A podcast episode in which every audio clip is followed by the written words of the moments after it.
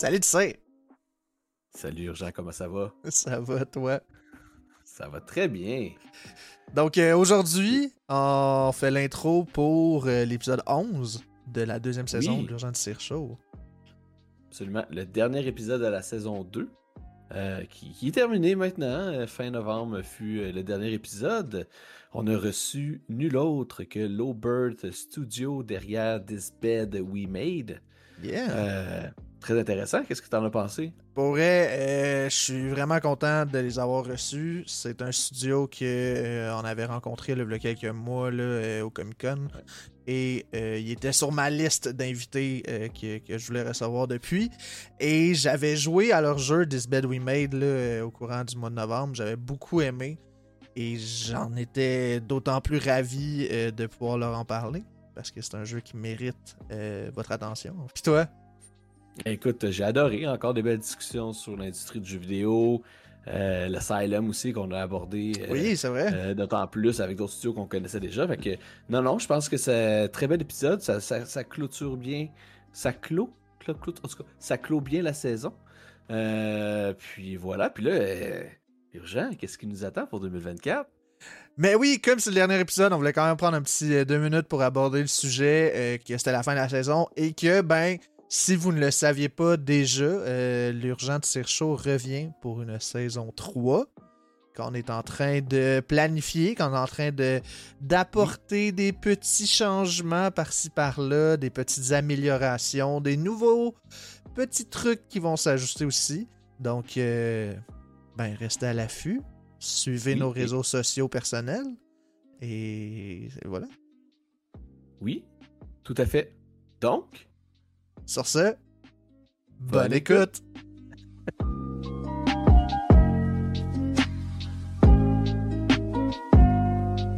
Ben voilà, dernier épisode de Urgent Tire Show de la saison 2, saison 3 qui va arriver après les fêtes. On reçoit ce soir euh, Chloé Lucier euh, de Lowbird euh, Games et Olivier Lucier aussi. Donc on a euh, Chloé qui est euh, CEO et cofondatrice et on a Olivier qui est cofondateur et directeur créatif euh, euh, du studio. Comment allez-vous? Très bien, vous autres? Ah, Très bien. bien. Full bien, on aime Merci ça. Ben, on avait hâte de vous voir parce que ça faisait un bout qu'on jasait de votre jeu, de part et d'autre dans nos euh, chaînes respectives, mais aussi entre nous là, dans, dans notre team Twitch. Puis, euh, fait qu'on est super content de vous avoir pour le dernier show là, de la saison. puis de mémoire, en- je pense à Olivier qu'on avait croisé au Comic Con, euh, où je me mélange. En tout cas, même sans que. Non? Ouais. Non, non, c'était quelqu'un d'autre, mais je, Mhm. je me rappelle plus son nom. Ok, je veux pas m'avancer là-dessus. Michael, Dougie. Ouais. Il me semble que c'était Je me Michael.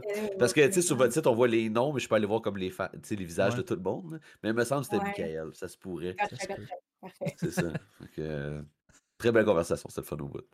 Bon, parfait. Ben oui, Puis c'est- je, je suis d'accord, Michael. euh, on a des bonnes conversations avec lui, nous autres aussi. on a pu l'inviter, Colin. Une prochaine fois.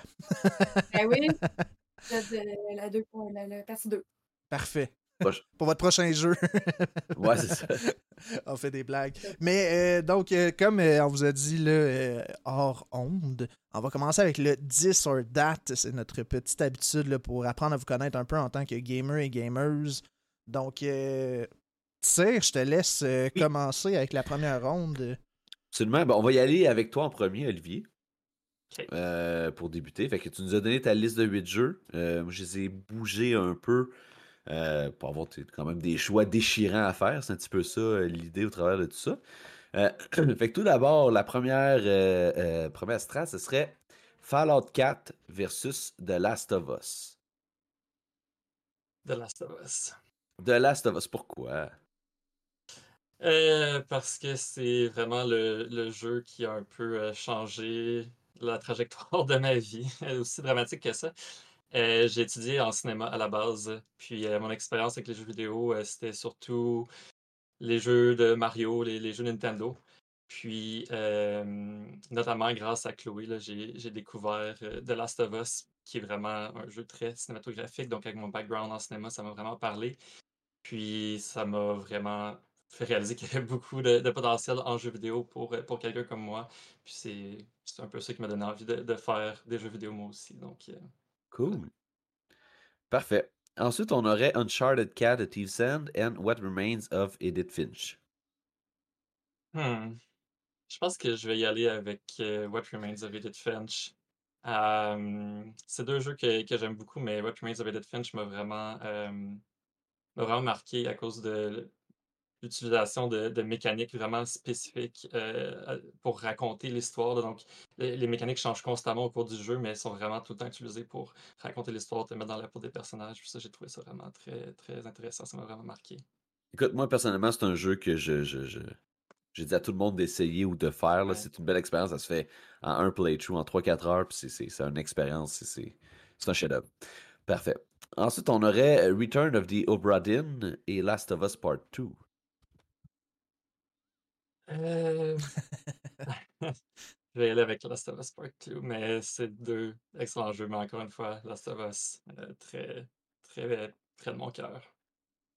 J'ai jamais joué à Return of the euh, Obra Dinn, mais j'ai plein de chansons du jeu euh, dans ma playlist de travail, euh, de télétravail. fait que je connais le jeu de, de- de honnêtement, musique. Ouais, c'est honnêtement un, excellent jeu, surtout pour les fans de, de- jeux d'enquête, de jeux détectives. Cool. Nice. Ensuite, on aurait euh, Firewatch et Soma. Hmm. J'adore le déchirement Euh, à chaque fois qu'on pose des questions.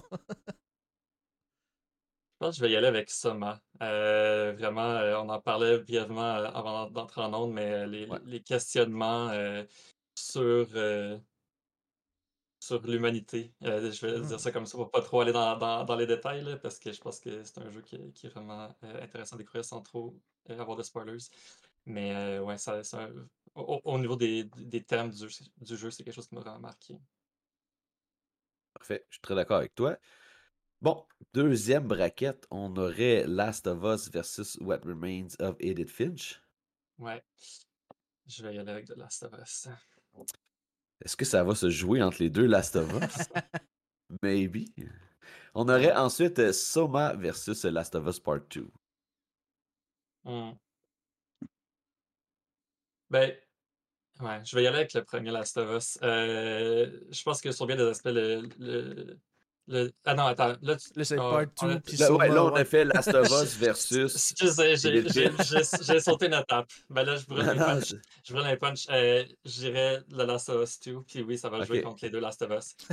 Parfait. Euh, Puis, gars, je te laisse y aller pour la finale. C'est ça. Mais c'est ça, faut, faut que j'y aille avec le premier Last of Us, même si euh, sur bien des aspects, je pense que le, le- le deuxième est meilleur, mais c'est ça, juste parce que c'est c'est un des, des premiers jeux euh, qui m'a vraiment le- la piqûre des, des jeux narratifs, des jeux cinématographiques. euh, je dois y aller avec le premier. Mais euh, question, euh, juste pendant qu'on est là-dedans, tu avais dit que Last of Us, ça t'a comme ouvert les yeux un peu sur ce que pouvait être le jeu vidéo. Ouais. Est-ce que c'est parce qu'avant, tu jouais pas tant des jeux vidéo? Est-ce que c'est quelque chose que tu étais plus ou moins proche de ça? Ben c'est ça, tu sais, j'ai j'ai joué quand j'étais jeune, mais vraiment plus à des jeux Nintendo. Donc, tu sais, j'a- j'appréciais les jeux vidéo, mais plus comme un, un passe-temps un peu euh, on, on the side. Puis après ça, ben c'est drôle quand même parce que euh, Chloé et moi, euh, on était en colocation pendant un an. Euh, quand j'étais à l'université, Chloé était au cégep.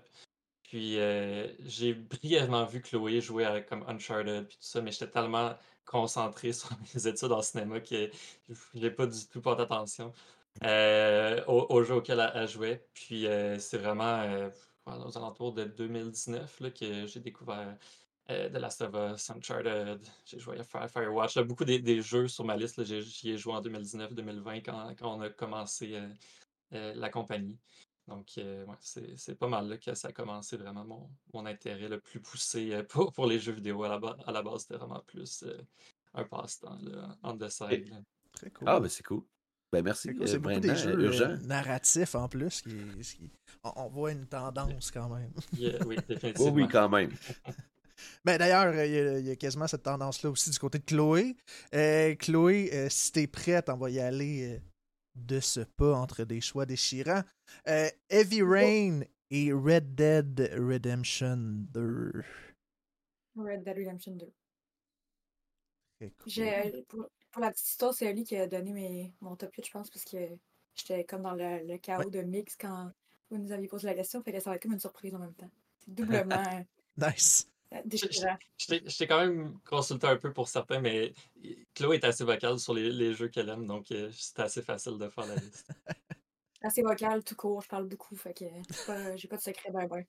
Ben, that's it. On va apprécier ça tout le long de la soirée, j'en suis sûr. Et ensuite, Bully ou The Last of Us Part 2 également? Oh my god, ça c'est chiant. Ah! Parce que, tu sais, il y a toujours, quand quelqu'un nous demande notre préféré anything, genre, il y a tout le temps la, le truc qui est vraiment taille de ton identité, genre, que t'es Ouais. comme, t'as vraiment euh, bondé avec cette expérience-là de façon très personnelle. Puis il y a, tu sais, surtout en tant que game dev, l'aspect, genre, qual- comme la qualité du produit. genre. Pour Mhm. moi, Red Dead 2, c'est genre, objectivement le meilleur jeu vidéo ever. genre. Mais Bully, c'est genre, un peu ce que The Last of Us est pour Oli. Moi, Bully, c'est. Fait que I gotta say Bully, mais. Aïe, je pensais pas éliminer Red Dead 2 aussi tôt dans le journey. Non, En non, fait, c'est The Last of Us. Us The 2. Last of Us contre Ah, Bully. Ah, mon dieu, j'ai. Ok. Mais Il y avait contre Bully, puis. Ah, Bully puis The Last of Us, là, déjà- j'ai déjà- J'étais déjà en train de penser au futur dilemme. Bully ou The Last of Us 2? Ben, Bully. Sorry, The Last of Us 2. Même chose, même chose. Parfait. Mais c'est intéressant, ça. C'est Ouais. c'est la première fois qu'on l'a bully comme jeu, puis c'est quand même un vrai gros classique. là. Peu connu, je trouve, par exemple. Ouais, ben, il est comme. Il est trending sur Twitter à chaque, genre, deux mois. Parce qu'il y a tout le temps quelqu'un qui, genre, fait des fake rumeurs que Bully, 2 Bully va être 2, fait. ouais. Puis là, ça revient sur Twitter, mais apparemment, juste, genre, la- le mois passé, ils ont encore eu un, un, un genre de. d'in- des infos qui ont leaké à Rockstar, puis ils ont dit qu'il y avait déjà eu un Bully 2 qui était in the works, puis qu'ils l'ont canné enfin. Je m'éparpille, mais. Bully Ben Forever. Peut-être. Bully Forever. C'est sûr qu'hors contexte, c'est- drôle, de même. Mais non, je comprends, euh, je comprends le point tout à fait. Euh, donc, euh, les prochains, Elle est noire. Noir, en tout cas, Elle est noire, on se comprend. Et, et Ouais. Mass Effect 2. Hmm. C'est vraiment difficile, sérieux, vous commencez ça. là, Euh, je- Damn. Je- hmm, I guess Mass Effect 2, mais je les aime vraiment beaucoup les deux. C'est juste, I guess que Mass Effect 2, c'est objectivement Mhm. un jeu que je pense qui est le meilleur. Eleanor a comme une place dans mon cœur vraiment spéciale à cause de l'esthétique, genre du- des acteurs, tout ça, mais il y a beaucoup de défauts, puis il a été fait euh, dans le chaos. euh, genre, ça a été un scandale dans l'industrie du jeu vidéo way back when, parce que tous les gens qui ont travaillé sur euh, Eleanor ont travaillé genre des centaines de semaines pendant des mois, fait que juste pour ça, là, j'ai regardé avec Mass Effect 2.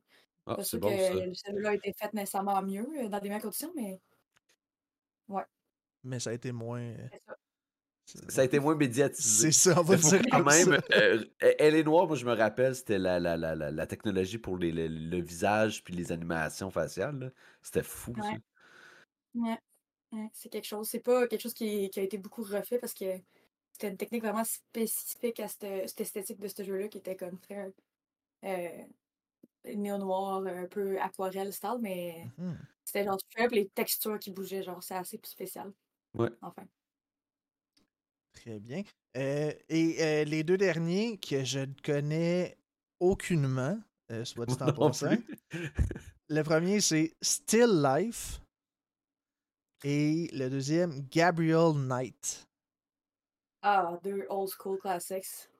Euh, Gabriel c'est une trilogie de jeux point and click des années 90, puis. Still Life, c'est un, late point and click de genre 2003-2004. genre.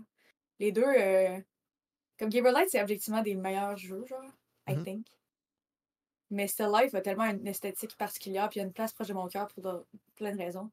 Mais je pense que je vais quand même dire Gabriel Knight parce que c'est une trilogie, fait que j'ai plus de choix. Puis le 3 est pas très bon, mais le 1 et le 2, fantastique. Va falloir que j'aille me renseigner. à- Mais...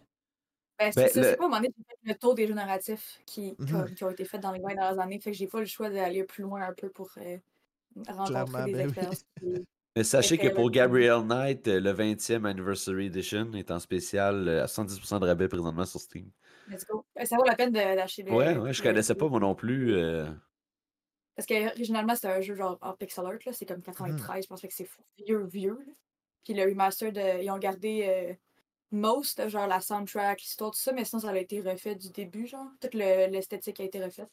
Puis euh, comme. Cool. Tu as la vibe euh, aussi euh, forte, mais c'est plus immersif vu que c'est pas. Fait que Ça vaut la peine. Très nice.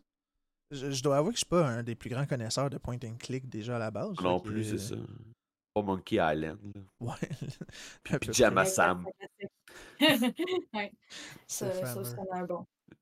That's it. Donc, euh, pardon, c'est quoi t'as dit, excuse? J'allais dire, j'allais dire, imagine si on l'avait mis dans notre liste, puis là, je repense au fait qu'on a fait des listes récemment avec notre team, puis je pense que ma soeur, elle avait mis. C'était-tu Marine Malice? Non, c'est- hein? c'est moi qui avais dit que je, je regrettais de pas avoir mis Marine Malice dans, dans, dans la liste. euh, Mais pour ceux, pour ceux qui savent pas, c'est c'est quoi? C'est des jeux qui venaient dans des boîtes de Ouais, c'est ça, j'allais euh. dire. Hein? Oui! Ouais, ouais. Moi, je me rappelle de Clou. J'ai tellement joué à ça, Clou dans la boîte de céréales. là. Je trouvais que les animations d'attaque étaient vraiment simples. Mais euh, je, je- je me permets une petite parenthèse urgente pendant qu'on est là. Euh, Puis tu soulever le point, Chloé. Êtes-vous dans, dans la même famille? Ouais, on est cousins. Ah, c'est Ok, c'est ça. Puis Raphaël aussi, j'imagine? Ouais, c'est ça. Ok. Est Parce qu'on a constaté qu'il y avait une coupe de Lucier dans l'équipe, fait qu'on a quand même. Ah, c'est cool ça. Ah, c'est ça. Ouais, c'est ça. Ça Ben, demandait si c'était ça pas un critère. euh, Ben, c'est hot. On y reviendra peut-être plus en détail, là, parce ouais, que excusez, les trois, vous êtes les cofondateurs aussi, là, fait que ça va être intéressant euh, de, de- de- de discuter là-dessus. Mais on va finir avec ça. Euh, donc, euh, Chloé, euh, la deux, le deuxième round, je vais dire ça comme ça. Euh, on a déjà eu un petit indice, mais Red Dead Redemption 2 et Bully. Ah, mais pour puis là, j'hésite. Fait peut-être que, Ah. peut-être que ça va changer. Je- Pour vrai, c'est fucking difficile. Je- C'est deux jeux. Pour vrai, c'est probablement mes deux top. genre mon top 2. Mais, again, je vais dire Bully parce que ça a une place vraiment proche de mon cœur. Mais Red Dead 2, c'est un chef-d'œuvre. Fait que je m'en excuse. Mais oui, je suis contente de ne pas l'avoir éliminé aussi tôt dans le processus. Fait que I'm glad. Ben, that's it. Bully. Bully. Puis encore une fois, il y avait, on s'entend, il n'y a pas de bonne ou mauvaise réponse. Ah non, je, je pense qu'il faut voir ça comme si, Ouais, en compte, si t'allais sur une île déserte, la- lequel jeu Ouais, t'amènerait? Si t'as. Ah, ouais, hein. Mais ça, c'est un, un whole other question parce que je pense que là, tu prendras en compte encore plus la durée du jeu, tu sais. Ah ouais, peut-être la rejouabilité, ouais, la ouais. rejouabilité puis tout ce qui va avec. Ouais, oublie ce que j'ai dit. Oublie ça. On y reviendra sur cette, cette stratégie-là. et euh, sinon, ben, Mass Effect 2 et Gabriel Knight entre les deux. Gabriel Knight. Gabriel Parfait. Knight, ouais. Et la, ben, recommande. la grande finale, Bully ou Gabriel Knight? Gotta go with bully. That's it? Always. Mais, mais je suis pas un bully, contrary to popular euh, opinion. non, mais ouais, je me rappelle parce que ben, j'ai j'ai étudié en, en création de jeux vidéo euh, en 2016, puis ils nous avaient demandé notre jeu préféré en commençant, puis j'avais aussi dit bully, puis j'étais comme. Mais T'étais venez me parler pareil, là. Ouais. Je vous jure que je un bully, là. Tu t'es pas identifié à ce Si vous avez joué à point-là. Bully, Ben, surtout si vous avez joué à Bully as an adult, parce que je pense que most people l'ont joué comme assez jeune, puis tu, tu comprends oui. pas nécessairement les subtilités de l'histoire, mais c'est pas un jeu about bullying. là. C'est un jeu about genre plein de- d'enfants qui sont mis ensemble dans une situation où genre les adultes sont les vrais bullies, puis les enfants essaient juste de survivre. Genre. Fait que quand Hmm. tu euh, rejoues euh, as an adult, c'est. Ben, tu sais, on s'entend que c'est Rockstar, fait que c'est très humoristique. C'est très Ouais, second. Mais. J'ai joué pas, comme euh, back in the days euh, sa PS2. J'ai Ouais. ça Mais tu sais, ça ouais. fait, fait longtemps. Là. Mais j'ai pas joué depuis. Mais c'est intéressant Même comme. euh, sur mobile. Fait que ça vous tente, je pense que c'est 10$ piastres sur mobile. Vous voulez genre avoir de quoi à jouer dans un, dans un road trip à un moment donné ou quelque chose. euh, C'est cool, il y a beaucoup de jeux de PS2 sur mobile maintenant. Ah ouais, je savais pas que c'est sur mobile. C'est Ouais. c'est drôle, moi j'ai jamais joué. Ouais, ok. J'ai jamais joué à Bully, fait que dans ma tête, c'est vraiment un jeu euh, de petits gars qui est à l'école puis qui bully le monde. là. Fait que je suis content de savoir que, ben que non. c'est c'est plus deep que ça. Ouais, Mais c'est ça, ok. c'est plus deep que ça, Je comprends. That's it. Cool. En fait, question euh, aux deux là, par rapport à ça. euh, si vous aviez eu d'autres jeux, mettons, à mettre dans la liste, là, surtout Chloé, que c'est comme plus ou moins toi qui l'a fait, euh, est-ce que, ou un neuvième choix, mettons un close second là, dans les choix, ça aurait été quoi? Hmm. Je sais que c'est une grosse question, puis on commence. ben, mais- Dans, dans les autres point and click euh, que j'aime beaucoup, euh, la série des, des Broken Sword, aussi solide. Euh, si vous y avez joué, il y en a cinq. Il y en a un qui a un Kickstarter full successful dans les dernières années qui, qui ont, fait la, ils ont fait la cinquième euh, avec euh, l'argent des gens nostalgiques. Puis, euh, ouais, très bon. euh, clairement un, un prédécesseur de Uncharted in many ways. Là. Il y a comme un aspect un peu roman jeunesse, le secret des Templiers, puis cette bonne vibe-là. Puis le 1 et le 2 sont des point and click comme on les connaît, mais le 2 et, le 3 et 4, ils ont fait comme une transition un peu maladroite dans le 3D, genre. Parce qu'à l'époque, c'était comme la, la PS1 sortait, puis c'était comme, oh, cool, on va, on va faire de la 3D. Puis ça a été beaucoup, beaucoup. euh, il y a eu beaucoup de, de, de hate de- des fans qui, eux autres, voulaient leur gameplay de point and click classique. Mais genre, je trouve que quand tu le revisites, encore une fois, quelques années plus tard, tu comprends qu'est-ce qu'il essaie de faire, puis tu vois aussi. Parce que, tu sais, les Walking Simulators, on a parlé de, de, de etc., c'est comme. C'est des, c'est des ans- leurs ancêtres, c'est les point and click, c'est les point and click, c'est Mhm. les premiers jeux Ben narratifs, tu sais. Fait qu'il y a clairement, euh, tu vois, tu vois l'influence des point and click euh, dans tous ces jeux-là, puis justement, c'est comme intéressant de voir euh, comment la série des, des Broken Sword ont, ont essayé de, de faire la transition un peu, euh, en tout cas, avec des de choix, mais le jeu, est- les jeux sont actually vraiment le fun pareil, genre. Mais bref, Très pas nice. Broken Sword. Ben, d'a- D'ailleurs, le, le- quand, tu m'as fait jouer au premier, je sais comme si tu m'avais forcé, mais quand, quand- quand tu m'as suggéré de jouer au premier, euh, ça, m'a inspiré quelques, quelques puzzles euh, dans This Bed We Made, le, le premier Broken Sword. Euh, sinon, ben, moi, j'aurais peut-être mis euh, un jeu qui est sur la liste de Chloé, qui est, qui est Elle est Noire. Pas nécessairement parce que euh, c'est mon jeu préféré, mais parce qu'il y a, une place quand même assez spéciale dans mon cœur, parce que justement, quand Chloé et moi, on, a- on habite ensemble, euh, on a invité sa sœur et notre, euh, notre partenaire d'affaires, Raphaël, euh, est venu passer une fin de semaine euh, dans notre appart, puis on a passé la fin de semaine. Même, je pense que c'était plus que la fin de, fin de semaine, je pense que c'était comme 3-4 jours. Ouais, ben, un, long week-end, genre. Ouais, un long Ouais. week-end à jouer à Elle Noire ensemble, puis à manger de la pizza, puis à être juste, Mm. yeah, des, des, des, des gros gamers. Puis que Raph a crashé chez nous, on avait comme installé un matelas dans le salon, genre. Fait qu'on a juste fini les trois couchés sur le matelas, Yeah. genre pendant un week-end entier à jouer à. Puis honnête- pour vrai, noire, c'est très, très fun, genre. C'est c'est comme. C'est Mais- un très beau jeu. Mais je pense que c'était particulièrement le fun de, de jouer à plusieurs. Tu sais, j'allais jouer à, seul après, puis on dirait que c'était pas, c'était pas aussi le fun. Comme, en- ensemble, c'était vraiment le fun de comme, genre, débattre de comme, ah, c'est, est-ce que c'est vraiment Ouais. lui, est-ce que c'est pas lui, puis enfin, il y a quelque Ben, chose de c'est un de assez ces fun. jeux-là aussi qui est pas si le fun à rejouer, genre. Surtout si Mm. t'as- tu Ouais. t'as vraiment pris ton temps la première fois parce que tu connais toutes les punches, fait que c'est un peu moins surprenant, mais. Moi, genre, j'ai souvent dit. euh, puis je, je le fais pour moi parce que je suis jamais chez nous nowadays, mais euh, jadis, genre, j'ouvrais souvent ma PlayStation juste pour mettre le loading screen, genre, le, menu, le main menu de Eleanor en background, genre. Parce que juste Ah la vibe de ce jeu-là est tellement immaculate, genre, l'esthétique, justement, néo-noir, euh, la, la musique est incroyable, tu sais, l'aspect, genre, Los Angeles des années 40, genre, c'est comme. Again, c'est un de ces jeux-là qui est la vibe est comme hugely, comme. Elle contribue Mhm. beaucoup au fun, fait que. C'est- euh, euh, Voyez-vous, c'est un autre jeu qui. En plus, je l'ai, je pense, sur une des consoles, mais j'y ai Ouais. jamais joué. Puis là, à vous entendre parler, je suis comme, pourquoi j'ai pas joué à ces classiques-là? Puis, ben, euh, parenthèse, là, parce que je trouve ça le fun que ce soit relié justement à un, un souvenir, là, ou, euh, tu sais, une fin de semaine, là, une expérience comme ça. Euh, c'est sûr que si je le fais, je vais vouloir qu'il y ait. tu sais, Ben, en stream, ça peut être le fun parce qu'il y a du monde qui m'aide justement dans ces Ouais, moi, je pense qu'il y a une interaction que tu Ouais, peux exact, avoir. c'est ça. Mais je trouve ça cool, je trouve ça, Ah ouais. vraiment, je trouve ça vraiment nice. Il y a juste les courses de voiture. Il y a une mission de course de voiture, là. Ça, c'est. Ça laisse à désirer, mais je t'en dis pas plus. C'est bon. Ouais, Plus je dur, même euh. beaucoup de temps à drive around dans cette. Mais again, la vibe est bonne, tu fais juste genre. Ouais. Très cool. Sinon, euh, ces temps-ci, est-ce que vous jouez à des trucs qui sont nouvellement sortis ou que vous. Ces temps-ci, c'est votre jeu? Moi, Peut-être je suis en pas, là, parce que là- Mais j'ai pas full de temps, fait que je joue une, une heure par semaine, puis j'avance pas bien, bien. Je suis encore dans Main Quest, euh, À quoi ça, j'ai pas entendu? à Starfield. Starfield, Ah, ben oui. le nouveau, euh, le nouveau Bethesda que, euh, ben, j'ai beaucoup, de critiques, mais j'ai quand même du fun. J'ai pas, je suis pas bored yet. That's Je it. me suis sur mon Cool. franglais, là, je sais pas ce qui me prend aujourd'hui en particulier. Hey, y a aucun problème. C'est bien euh, correct. Il n'y a pas de problème. Je pense que j'ai passé la journée sur mon sel à lire des affaires en anglais, genre, fait que mon cerveau il est comme. Ça va déteindre sur notre parler à un certain point, peut-être. Oui. Moi aussi, je vais. On, on va finir le podcast en ça. anglais tantôt. euh. Mais non, pas de stress. Puis toi, Olivier? Euh, ben, je dirais que, mettons, dans les derniers mois, j'ai joué beaucoup à This Bed We Made. Je sais pas si vous en avez entendu parler, jeu euh. Ça a l'air cool. Ouais.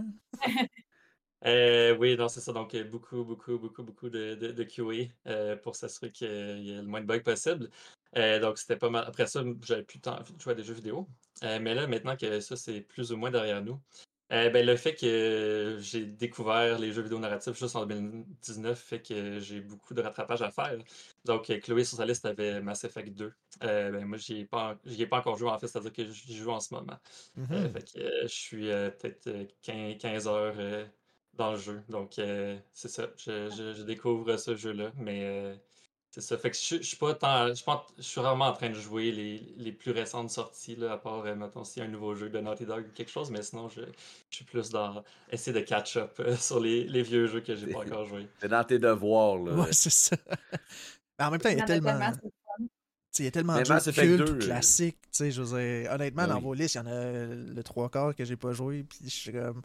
Il faut. Je le sais qu'il faut. tu sais. fait je comprends Ah, le les, les rattrapage. listes, euh, les listes de, de jeux à jouer, là, ça, ça se remplit Ça finit rapidement. plus. Ah, Ouais. Le Mass Effect 2, c'est un Mass Effect à faire, c'est vraiment celui-là. Là. Ça, c'est, euh, c'est- ça, c'est- je pense que c'est définitif, puis c'est objectivement le meilleur Mass Effect. Euh, fait C'est que ce, voilà. que, Puis- c'est ce que Chloé me dit depuis 4 ans. Ouais, puis justement, je joue à Starfield en ce moment, euh, genre, Ah le whole oui. time, je suis juste comme, je à Mass... genre, j'ai l'impression de jouer à Mass Effect, mais genre, plus bite, genre. C'est comme Mass Effect, mais ouais. moins bien écrit. Je comprends. Parce que, genre, j'ai, enfin, j'ai coiffé mon personnage exactement comme la, la basic, genre, femship, genre, fait que je- dans ma tête, c'est elle. Genre, elle a juste continué l'histoire dans un autre univers euh, sci-fi. Ben, Ben, c'est ouais. narrativement intéressant. Ouais, oui. Sinon, y a-tu des jeux que vous attendez? Excuse, qu'est-ce que tu disais, Chloé? Ah, sorry, il y a peut-être un petit délai, hein. Je m'excuse, mon internet chez nous, il est pas malade. Je disais que Starfield est devenu une fanfiction pour Mass Effect. pour ben, c'est le fun, justement, qu'il y ait cette plateforme-là pour tu peux transposer. Ben oui. sinon, y a-tu des jeux que vous attendez? Bien, Grand Theft Auto euh, 6, my god. J'ai- On l'a pas mis dans aucune de nos listes parce que je pense que c'est un peu gênant de mettre Grand Theft Auto dans tes listes de jeux préférés, mais honestly, genre Grand Theft Auto 4 et 5, c'est des jeux que j'ai joué un milliard de fois puis que je. Comme on a. J'avais des temps des stéréotypes par rapport à Grand Theft Auto quand j'étais jeune, comme tout le monde, là. Puis là, après ça, puis quand je jouais à Grand Theft Auto quand j'étais jeune, c'était genre dans des parties de Noël, on faisait, on faisait aucune quest parce qu'on parlait pas anglais, on comprenait rien, fait qu'on faisait juste genre faire des modes pour faire voler les chars puis des shit de même. Genre. puis après ça, quand j'ai eu ma première console euh, puis que j'ai joué à des. J'ai joué au Grand Theft Auto, j'étais comme wait, actually c'est tellement bien écrit, genre c'est hilarant, genre. Puis ah, ça, ça- il peut juste avoir des Écossais, genre, pour aussi bien comprendre la culture américaine, genre. Fait que en GTA 6, genre euh, le trailer qui sort bientôt, là, je sais un peu c'est quand, il faut que j'aille checker ça. Mais... Ben, il n'y a pas de date, là. Ça disait euh, début Ouais, décembre, là, de là. mémoire. Ah ouais, pour vrai? Ouais, euh, moi, je, je vote Game Awards. Ouais, moi aussi, je pense que ça va être ça, un. World Premiere au Game Awards. Oh, ouais. Ça, Silk Song. ouais. ouais, exact. Ouais. C'est le sang aussi, c'est ça que tu dit? Silk Song, ouais. Ouais. Oh! Hollow Knight, là. D'après moi, ça. Game Awards. Ouais. Ouais. On va reparler des takes du Game Awards de toute façon. Euh. Mais c'est- toi, Olivier, en as-tu que t'attends? Ouais, Actuellement, comme je dis, je suis pas tant. euh, je suis plus dans ta liste? dans, dans le catalogue. Mais, mais c'est sûr que moi, si j'apprends que Naughty Dog sort un nouveau jeu, vous vous avez pu le deviner par ma liste là, avec euh, les. Il y, a trois, il y avait trois jeux Naughty Dog sur ma liste. C'est sûr que je suis un grand fan de Naughty Dog. Donc, euh, si j'apprends qu'ils font un jeu, en autant que c'est pas multiplayer, là, je suis pas un, je suis pas un joueur multiplayer. Là, si. S'ils sortent un jeu multiplayer, je vais probablement pas jouer, mais s'ils sortent une- un autre jeu single player narratif, c'est c'est sûr que je vais l'attendre impatiemment. Très cool. Cool. Très cool. Ben, c'est c'est à peu près ce qu'on avait là, pour euh, notre petite introduction. Là. Le but, euh, comme on l'a dit, c'est vraiment ju- juste vous apprendre un peu Vous plus. connaître là, davantage, C'est ça, hein, un ouais, peu plus vous ça. connaître en tant que gamer, gamers, puis de où vous venez un peu. Euh, fait que merci de vous être prêté euh, à ce petit jeu. Donc, euh, Hey, Ça fait plaisir. si vous voulez concrètement vous présenter, on a fait une introduction un peu tantôt là, par rapport à vos postes, mais vous venez ben, d'où professionnellement parlant, là, je veux dire ça comme ça. Euh, vos backgrounds, ça a été mentionné un petit peu, euh, game dev puis euh, cinéma, mais concrètement, si vous voulez un peu vous présenter, un peu, je vais lancer la balle à Olivier, tiens, pour, pour commencer. Parfait. Donc, ouais, ben moi j'ai étudié à la base en cinéma et un peu en, littérature. Puis, c'est ça, en 2019, début 2019, euh, avec Chloé et, euh, Raphaël, qui sont toutes deux mes, cousines, on a commencé à parler euh, de peut-être faire un, projet de jeu vidéo ensemble. Et puis, dans le fond, c'est ça. Et av- avec mon expérience en réalisation, en écriture, euh, je me suis retrouvé avec le rôle de, directeur créatif, notamment, qui est un peu à mes yeux, enfin, je pense que ça, ça dépend du type de jeu, mais particulièrement c'est un jeu narratif qui est très similaire au, poste de, réalisateur en, cinéma. Mhm. Euh, c'est aussi moi qui réalise les, les- les cinématiques du jeu, qui réalise les, les performances vocales en, en studio avec les acteurs. Euh, j'ai coproduit, coécrit le jeu. Donc, euh, je suis très, très de- dans, dans, dans tout ce qui est narratif, tout ce qui est création. Donc, euh, ouais, ça ressemble à ça. Très, très Et cool. donc, Cool. euh, moi, j'ai étudié en jeu vidéo, fait que boring. Mais euh, c'est ça. On a fait aussi euh, le micro-programme euh, l'ICAT ensemble, qui est un petit programme d'un été pour les gens qui veulent se lancer en affaires. Puis avant ça, j'ai, euh, je voulais devenir comédienne professionnelle. J'ai étudié en droit. Ça a pris un moment avant que je, je me, ouais, je réalise que les jeux vidéo, euh, c'était fait pour moi. Euh, mais voilà, fait que maintenant, je fais, ben, je co-produis le jeu avec Oli. Je fais plus le côté production exécutive, fait que euh, ce qui, ben, ce sont des rôles qui vont très bien avec mes, mes tâches de, de PDG qui sont comme le, business development, euh, aller faire des pitchs, euh, présenter le jeu à, aux médias, aux investisseurs potentiels, etc. Fait que that's fun stuff. Puis ben là, c'est ça, je, je donne un, coup de main avec tout ce qui peut avoir besoin de mon aide. J'essaie d'avoir les mains un peu partout pour donner un coup de main. Puis en même temps, ça me permet de, de keep an eye on everything. Puis s'il y a des problèmes futurs anticipés, euh, peut voir si on peut euh, éviter de rentrer dans un mur. Fait que ce genre de truc, bref. Plus au niveau stratégique, un peu. euh, Ouais. Ouais, c'est ça. Je faisais beaucoup moins d'opérationnel avant, mais là, je suis un peu plus de retour dans, dans le day-to-day, puis j'aime beaucoup ça. Fait que, sais, on est toujours en train d'essayer un peu de comprendre c'est quoi nos contributions. Puis, dans le indie, on a... nos positions sont tout le temps très changeantes, puis on porte tous un million de chapeaux. Fait que, je... c'est ça. J'aime j'aime quand même être là pour. euh, tu sais, puis, tu sais, il y a beaucoup de, de gens dans mon rôle qui disent genre éteindre des feux, mais moi, je même pas ça comme éteindre des feux. Je vois comme ça comme préparer euh, la bonbonne d'eau ou whatever pour si jamais il y a un feu, anticiper euh, ce qui va arriver, puis s'assurer qu'il n'y ait pas de feu, tu sais. Mhm, la ben oui. prévention du feu. Possible. non, Il y a tout le temps des feux pareils, mais on, on Ouais, c'est ça. possible. C'est. Mais à ce moment-là, vous avez les outils pour y faire face, là, c'est ça. C'est là. ça. La ben, on préparation. Ben oui. Ouais, non, ben, important. puis on, a- on apprend tellement dans nos rôles ben, en, tant- en tant qu'entrepreneur, là. On oui. apprend beaucoup, beaucoup, beaucoup. Fait que, Oui, définitivement. plus, Ben, c'est euh, ça, j'ai euh, j'ai zioté vos profils LinkedIn tantôt. Puis euh, c'est ça, je voyais, vous avez étudié, ben, tu tu disais, ben, je savais pas que Olivier l'avait fait aussi, mais le microprogramme en commercialisation euh, de Indie Game. Puis toi, tu as fait particulièrement le game development, le baccalauréat à l'UQAT. Euh, Est-ce que c'est parce qu'on a souvent cette question-là dans le chat, à savoir qu'est-ce qu'on doit faire si on veut rentrer dans le jeu vidéo, dans ce business-là, ou travailler dans, dans cette, industrie-là? C'est-tu un parcours que tu conseillerais à quelqu'un? Vraiment, oui, absolument. Dans le fond, les, les écoles euh, à Montréal, ça dépend vraiment le corps de musique que tu veux faire. Euh, tout ce qui est programmation, ben là, apparemment que j'ai entendu entre les branches que potentiellement que le 4 allait offrir un programme de programmation éventuellement. Là. Mais quand j'y étais, du moins, c'était seulement euh, game design puis game art. Euh, puis dans le fond, c'est le campus montréalais de l'Université du Québec en Abitibi-Témiscamingue. La raison pourquoi, sais, dans le fond, les gros programmes de jeux vidéo au Québec, c'est le NAD, le Centre NAD, euh, qui est l'Université du Québec à Chicoutimi, Pavillon Montréal, puis l'UQAT Montréal, qui est l'Université du Québec en Abitibi-Témiscamingue, Pavillon Montréal. Fait que les deux écoles, les deux grosses écoles de jeux vidéo sont des écoles de région, basically, qui ont. Parce que souvent, c'est souvent ces, ces universités-là qui ont les, les subventions puis les fonds pour ouvrir des nouveaux programmes. Fait bref. Puis l'UQAT, euh, c'est un super de beau programme. Euh, puis moi, dans le fond, j'ai commencé en game design, puis j'ai fait le switch en plein milieu pour game art, puis finalement, je fais maintenant aucun des deux, mais c'est la preuve que c'est le- c'est vraiment un programme qui te permet de euh, comprendre tout, tout, tout, tous les volets de ce qui va dans la création d'un jeu vidéo. Puis la réalité, c'est que peu importe l'école où tu vas, euh, pour, être- pour travailler en jeu vidéo, il faut être très autodidacte parce que les technologies changent tellement vite Mhm. que juste que tu Ouais. apprends dans tes cours, trois mois plus tard, c'est désuet, genre. Fait que c'est super important d'avoir un profil d'une personne qui aime apprendre, puis qui est constamment en train de rechercher, d'updater ses skills. Fait que euh, moi, ce que je trouve qui est vraiment avantageux de l'UQAT, c'est justement ça te donne une, une très bonne compréhension de l'industrie, genre. C'est une formation qui est très, très, euh, qui est très proche de l'industrie indie particulièrement. Fait que, euh, ouais, je le conseillerais for sure pour quelqu'un qui veut se lancer en jeu vidéo. Puis en plus, aussi, comme n'importe quelle industrie créative, c'est les contacts, c'est super important. Ouais. On aimerait que ça Ah soit, ouais. ça soit tout le cas, mais c'est quand même important de, de connaître les bonnes personnes. Puis je pense que de commencer. Parce que la réalité, c'est que pour travailler en jeu vidéo, il n'y a pas un certificat ou un bac ou un programme universitaire qu'il faut absolument suivre. Genre. La réalité, c'est qu'il y a du monde qui viennent de toutes les industries, puis c'est pas juste vrai dans le NIDI, c'est vrai aussi dans le AAA. Mhm. Mais, euh, mais, mais comme arriver d'une une autre industrie complètement ou, à- ou de sortir de, de, du cégep puis être comme. Ouais, c'est ça. Ouais, c'est ça j'allais dire. C'est ça. C'est comme ça peut être vraiment intimidant si tu connais pas du monde déjà dans l'industrie qui peuvent t'aider un peu, tu.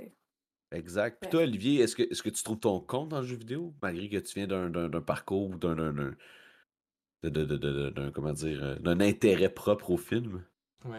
Ben, en fait, je pense que euh, je pourrais brièvement peut-être mentionner aussi que euh, donc notre euh, troisième partenaire d'affaires, Raphaël, la, la sœur de Chloé, euh, elle, elle vient de l'archéologie. Donc, en fait, on- dans, dans, dans les Ben, trois cofondateurs, ben oui, Oui. Dans les trois cofondateurs, Chloé est la seule avec un, un background en, en, en jeu vidéo. Puis, c'est ça. Pour, le, pour, pour moi, c'est sûr que je trouve ça très proche. Peut-être que si on faisait euh, des platformers en 2D, j'y trouverais moins mon compte. Mais là, étant donné qu'on fait des jeux en 3D très narratifs, très cinématographiques, euh, c'est vraiment très près de, de ce que je faisais en cinéma. là. La seule différence, essentiellement, c'est l'aspect euh, interactif là, que, que, que j'avais pas en cinéma. Mais sinon, c'est très près. Puis, euh, je pense que c'est quand même. Le, jeu vidéo, c'est quand même un milieu qui est quand même euh, accueillant. là. Oui, il faut, faut, faut connaître des gens puis tout ça, mais je, je connais des, des gens qui, justement, n'ont pas fait énormément d'études dans le jeu vidéo, mais qui sont vraiment euh, trouvé une place en faisant des game jams, par exemple. là. Donc, faire un jeu en, en 72 heures, une fin de semaine, puis tout ça. là. Donc, il y a différentes façons, euh, même pour des gens qui voudraient pas étudier en, en- en jeu vidéo ou qui ont étudié dans un autre domaine, de quand même euh, se trouver une place en, en faisant des game jams, en allant dans des événements de jeux vidéo. Euh, donc, il y a différentes façons d'entrer dans le milieu. Non, c'est super intéressant. Ouais, puis je- sure. Puis je pense que c'est c'est- c'est une des, des discussions qu'on a déjà eues là, sur, sur le podcast. Là. Euh, tu sais, les jeux vidéo étant. Ben, surtout maintenant, là, puis ça risque de changer là, encore plus, mais c'est tellement un, un médium de plus en plus complet, tu sais, qui touche tellement de choses que ça peut rejoindre beaucoup, beaucoup de sphères, beaucoup d'intérêts, même Ouais. beaucoup de compétences. Fait que, honnêtement, euh, c'est quand même fascinant de voir toutes les portes d'entrée possibles. oui. les- Puis c'est de moins en moins stigmatisé aussi comme Entre autres, industrie, mais oui. puis comme, comme médium. Là. Tu sais, je veux dire, on n'a plus l'image du gamer dans son sol euh, qui voit pas le soleil. Là. non, Ça mais c'est vrai, là, tu sais. Non, tout à fait. Il fut un temps. Ben, c'est ça. Ouais. Ben, juste aussi les, les, les jeux en soi, là, au-delà de qui est le gamer, mais aussi qu'est-ce que, que les jeux, là, tu sais, que, que tranquillement, mais sûrement, puis il y a encore du, du travail à faire, mais de percevoir les jeux comme une forme de divertissement au même titre que les fait. séries télé, que les, les films, tout ça. là. Puis pas juste comme un truc enfantin. là, tu sais. Tout à C'est fait. ça. Tout à fait. Puis euh, Cool. ça, ça a été mentionné un peu, mais euh, concrètement ou plus en détail, comment la création du studio. euh, ben, comment en êtes-vous venu à créer euh, Low Birth Games? Euh, ben, c'est aussi simple que oh, ça a commencé, puis que c'était un peu comme une blague, genre. Mais moi, dans mon tête, c'était pas une blague, puis je voulais vraiment que ça se passe, fait que Ben, ça ça- ressemblait. Ça a commencé à party du jour de l'an. Genre, plus, plus concrètement, là, je sais qu'il y a eu des, des petits trucs embryonnaires avant, mais c'était concrètement au, au du jour de l'an 2000. Ben, le jour de l'an 2019, right? Ouais. Ben, c'est ça, parce que c'est drôle des fois de t'entendre en parler, puis t'entendre Raph en parler, puis comme, que c'était comme, ah ouais, moi c'est plus autour de juin, genre, que j'étais comme, ok. Moi j'étais genre, non, moi en janvier, c'était genre, ok, c'est ça ma, ma vie maintenant, là. C'est parti, là. Moi j'étais déterminée, là. J'avais dit à mes profs que c'était ça mon, mon stage de fin d'école, parce que oui, j'en ai, j'ai gradué pendant qu'on a créé ce studio. Mais euh, je pense que les trois, on était à des parts de nos carrières qu'on était comme vraiment pas sûr c'était quoi le next step. Moi, dans mon cas, d'abord, je voulais aller à la maîtrise parce que j'avais travaillé sur un article sur euh, la présence des femmes dans l'industrie du jeu vidéo, des, comme deux côtés de la création, puis euh, du côté des consommatrices, comme, parce que j'étais comme assistante de recherche de mes profs, puis j'étais comme, ah, ben, je vais continuer à, suivre le parcours académique parce que je me voyais vraiment pas tant dans l'industrie du jeu vidéo, j'avais de la difficulté à, à m'imaginer aller travailler dans un gros studio.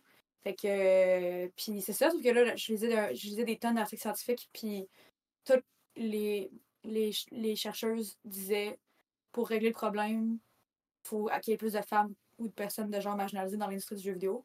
Puis j'étais comme, je vais-tu vraiment aller faire une maîtrise pour dire la même chose, genre, puis contribuer, puis, en tout cas. Fait que finalement, j'ai fait, bon, il faudrait que j'aille dans l'industrie.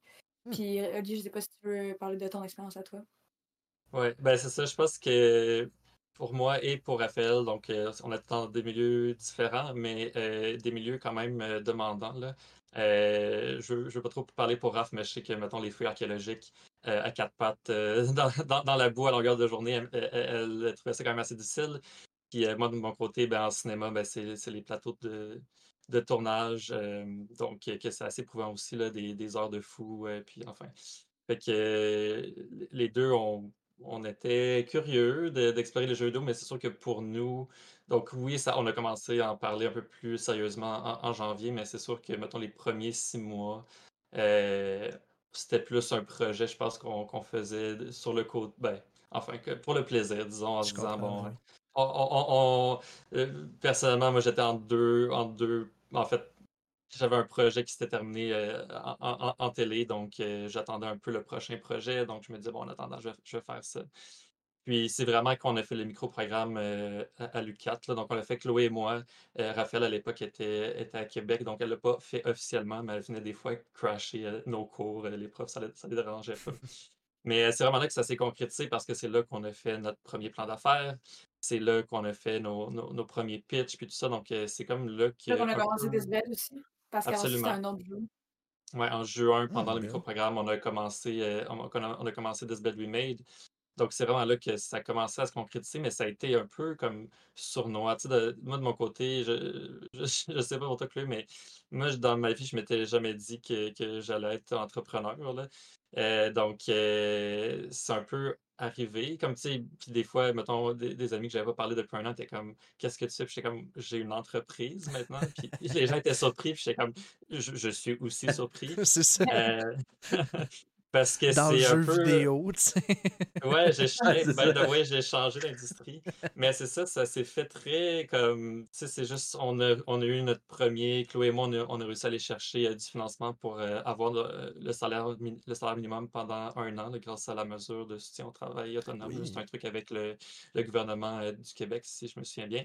Euh, donc là, on a eu ça, puis après ça, on a eu nos premiers investisseurs, puis ça, puis ça a juste comme déboulé. Puis là, quatre ans plus tard, ben, on a un projet de sortie, puis une équipe de 15 personnes, tout ça. Mais il y a comme jamais un moment où je me suis dit, maintenant, je m'en vais, je m'en vais en jeu vidéo, maintenant, je, je me pars une entreprise. C'est juste arrivé. Puis des fois, ben, on, tu prends ce que, ce que la vie t'apporte, puis je suis très content de l'avoir fait parce que c'est vraiment euh, une belle expérience.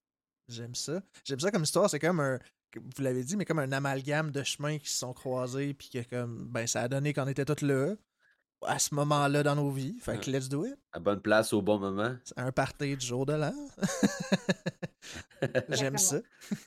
mais parlant justement de Lowbird, parlant de votre équipe, euh, de, de, de, de, votre projet en soi, comment vous voyez ça, cette entreprise-là?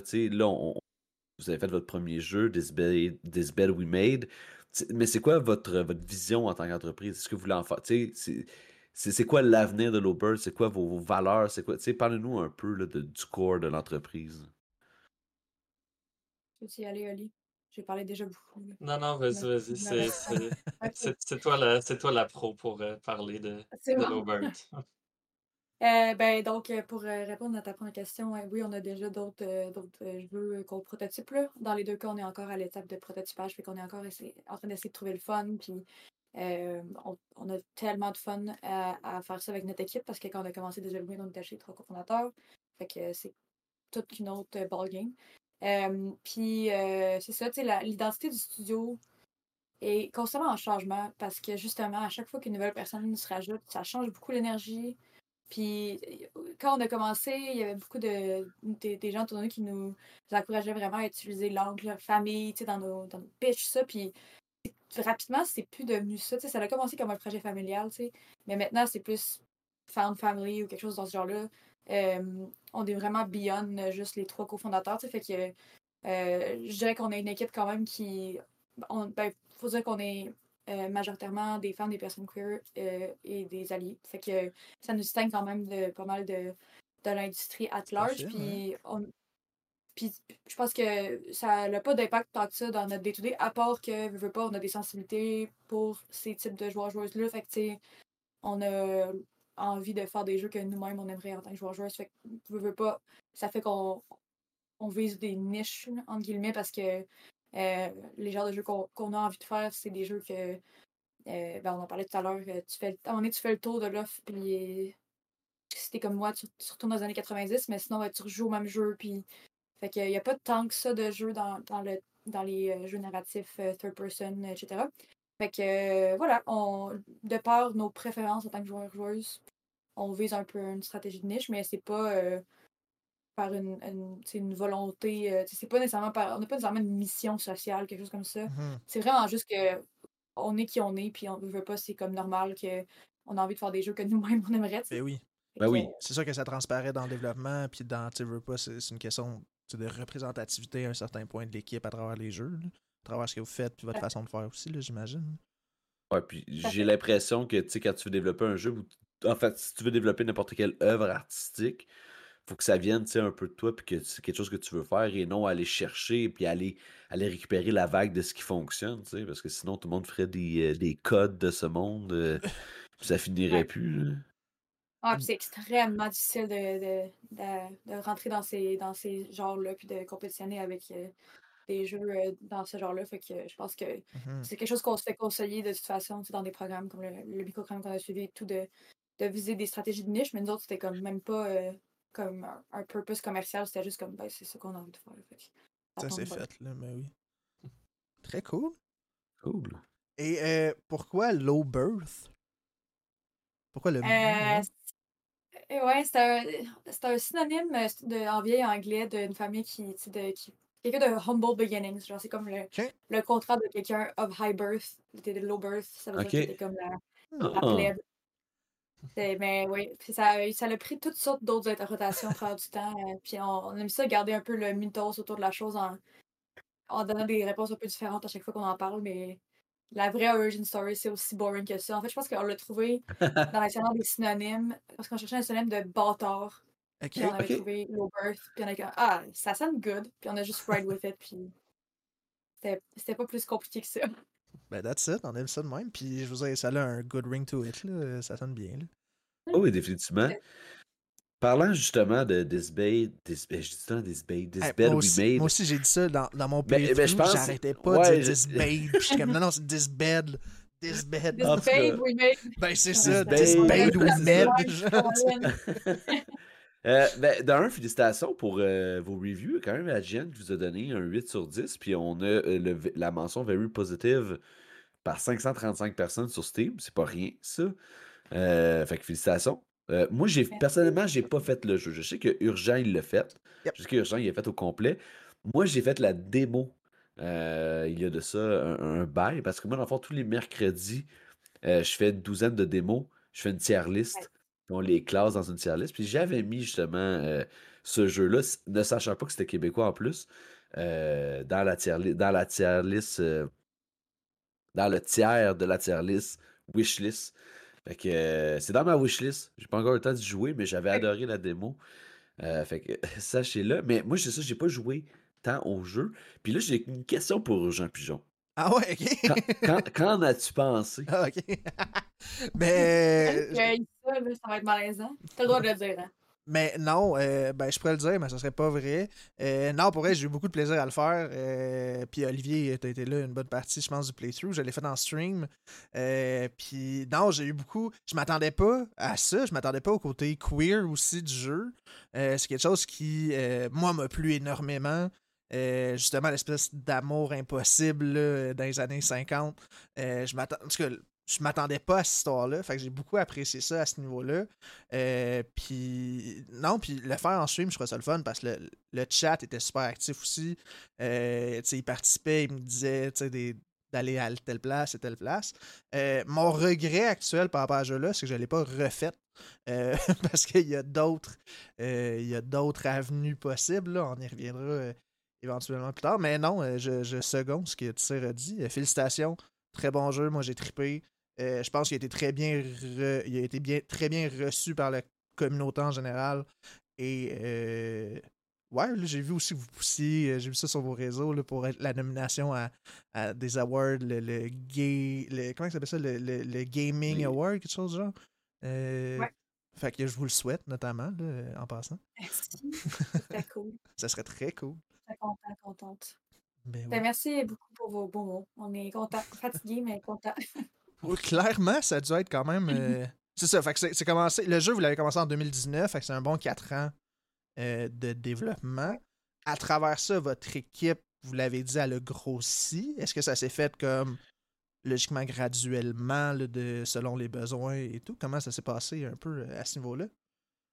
Au niveau de l'équipe? Ouais, et, ça a été comme ça, même. Tu veux ça parler? Euh, ouais, ben, tu sais, ça s'est fait quand même un peu graduellement, mais en même temps, probablement pas assez graduellement. Ok.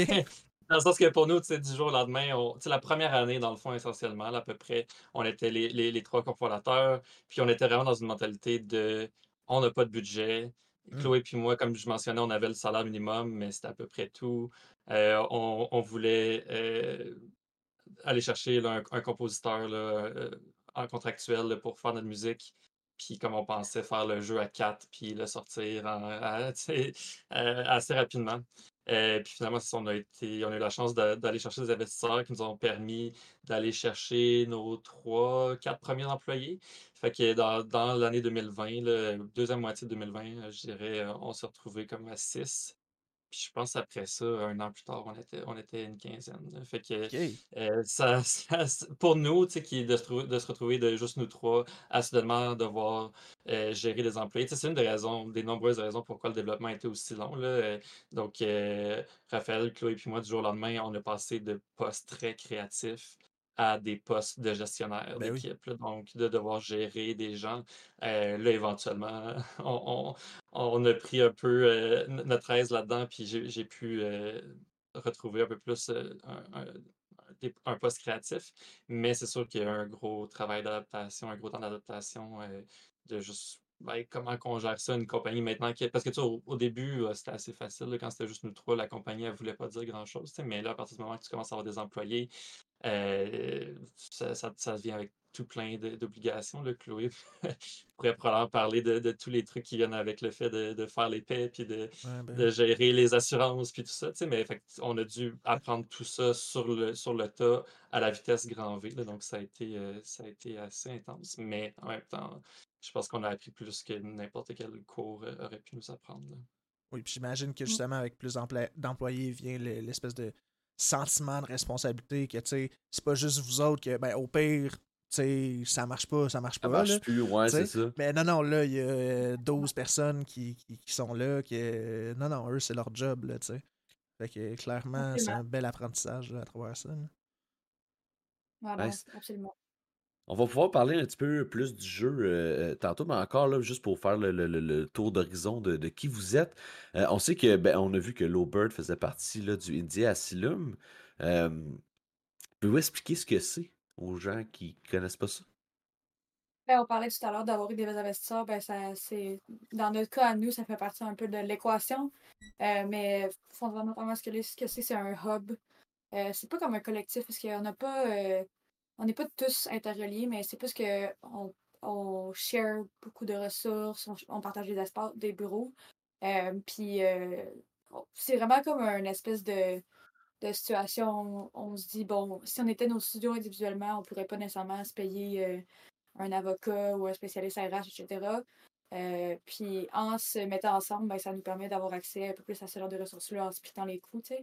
Même chose quand on va à l'international dans des conventions et autres, on se fait comme des mini-missions sais, J'avoue, ensemble. Fait que on est comme, euh, on est comme le- les, les cheerleaders des autres. là. Fait que c'est ouais. vraiment, honnêtement, le plus gros, euh, le plus gros avantage d'être dans l'asylum, c'est qu'on est tellement moins isolé. Puis ça, c'est parce que tu sais, tout, tout ce qu'on vient de mentionner là, ça s'est passé en pleine pandémie. tu sais. Euh, fait que c'était vraiment spécial parce que il y avait beaucoup de nouveautés dans nos vies, mais en même temps dans un dans un, une époque de nos vies très étrange où on était tous euh, isolés et pas à nos meilleures shapes mentalement. Mais bref, mais là, on le voit de plus en plus, euh, l'avantage est comme quand on a des, quand on a des, des enjeux en lien avec nos postes respectifs. Si on était juste nous, ben moi, euh, en tant que PDG, j'irais voir qui, j'irais écrire à LinkedIn à Ouais, Jeff ouais. Bezos, tu sais, euh, fait que- mais là, ben, ça, ça m'était une- Hey! En tout cas, si t'as des conseils avec Jeff Bezos, je veux dire, I mean, tu peux, Mais, là. ça me dépendrait probablement. Après ça, je voudrais exécuter ce qu'il va me dire. Mais Ça, c'est autre chose, là. Mais Mais c'est ça, mais non. que d'être vraiment moins isolé, tu sais, tu peux parler avec d'autres personnes dans le même rôle Mhm. que toi, puis bounce Ben oui. Ben, C'est ça, t'as- ça ton, bureau est à littéralement un mètre du bureau de, de, de Maxime de, de Ben Lucid oui. Dreams, que je pense que vous C'est avez. ça, j'allais dire. Ben oui. C'est un amour. Maxime, je l'adore. Ouais, Ben, on l'adore.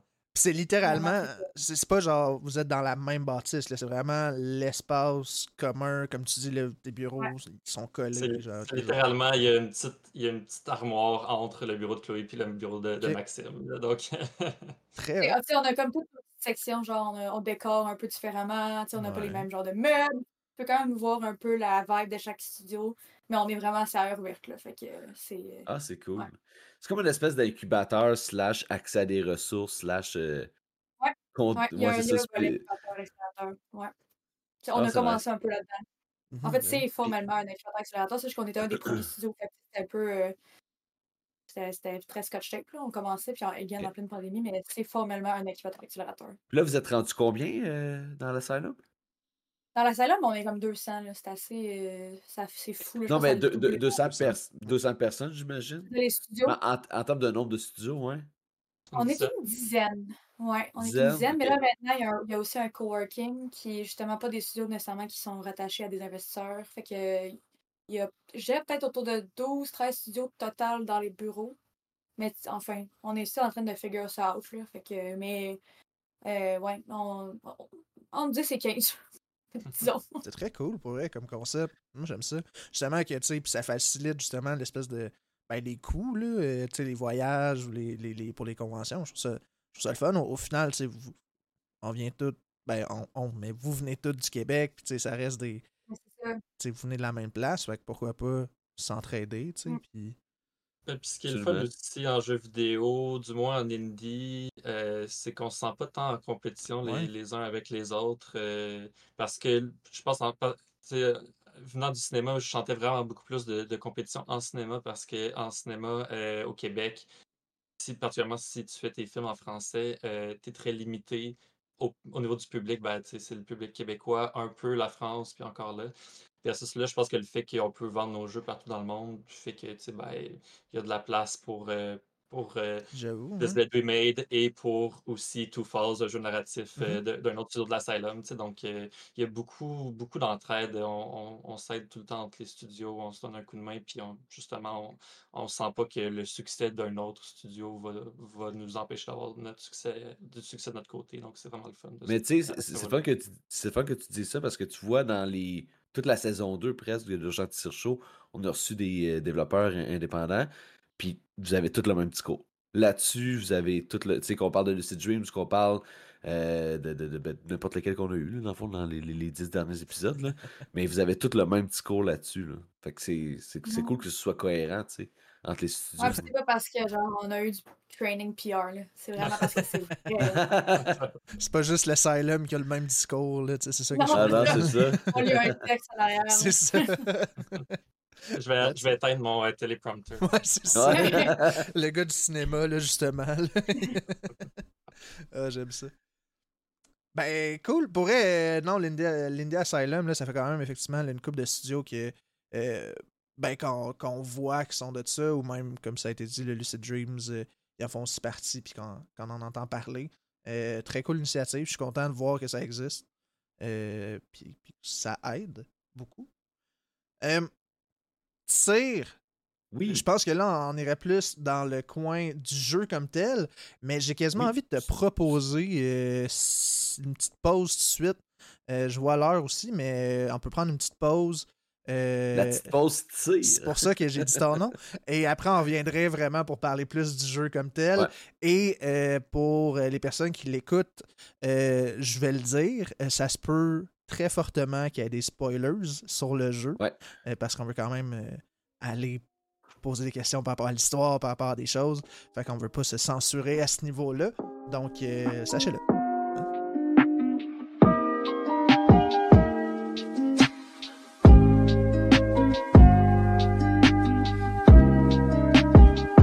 Donc, comme on l'a dit juste avant, et comme on vient de le redire, on va vraiment plus tomber dans euh, le jeu This Bed We Made. Euh, je pense que, euh, ben, l'ayant fait et l'ayant suivi probablement pour tirer et fait le démo, on a quand même plusieurs questions qui sont sorties.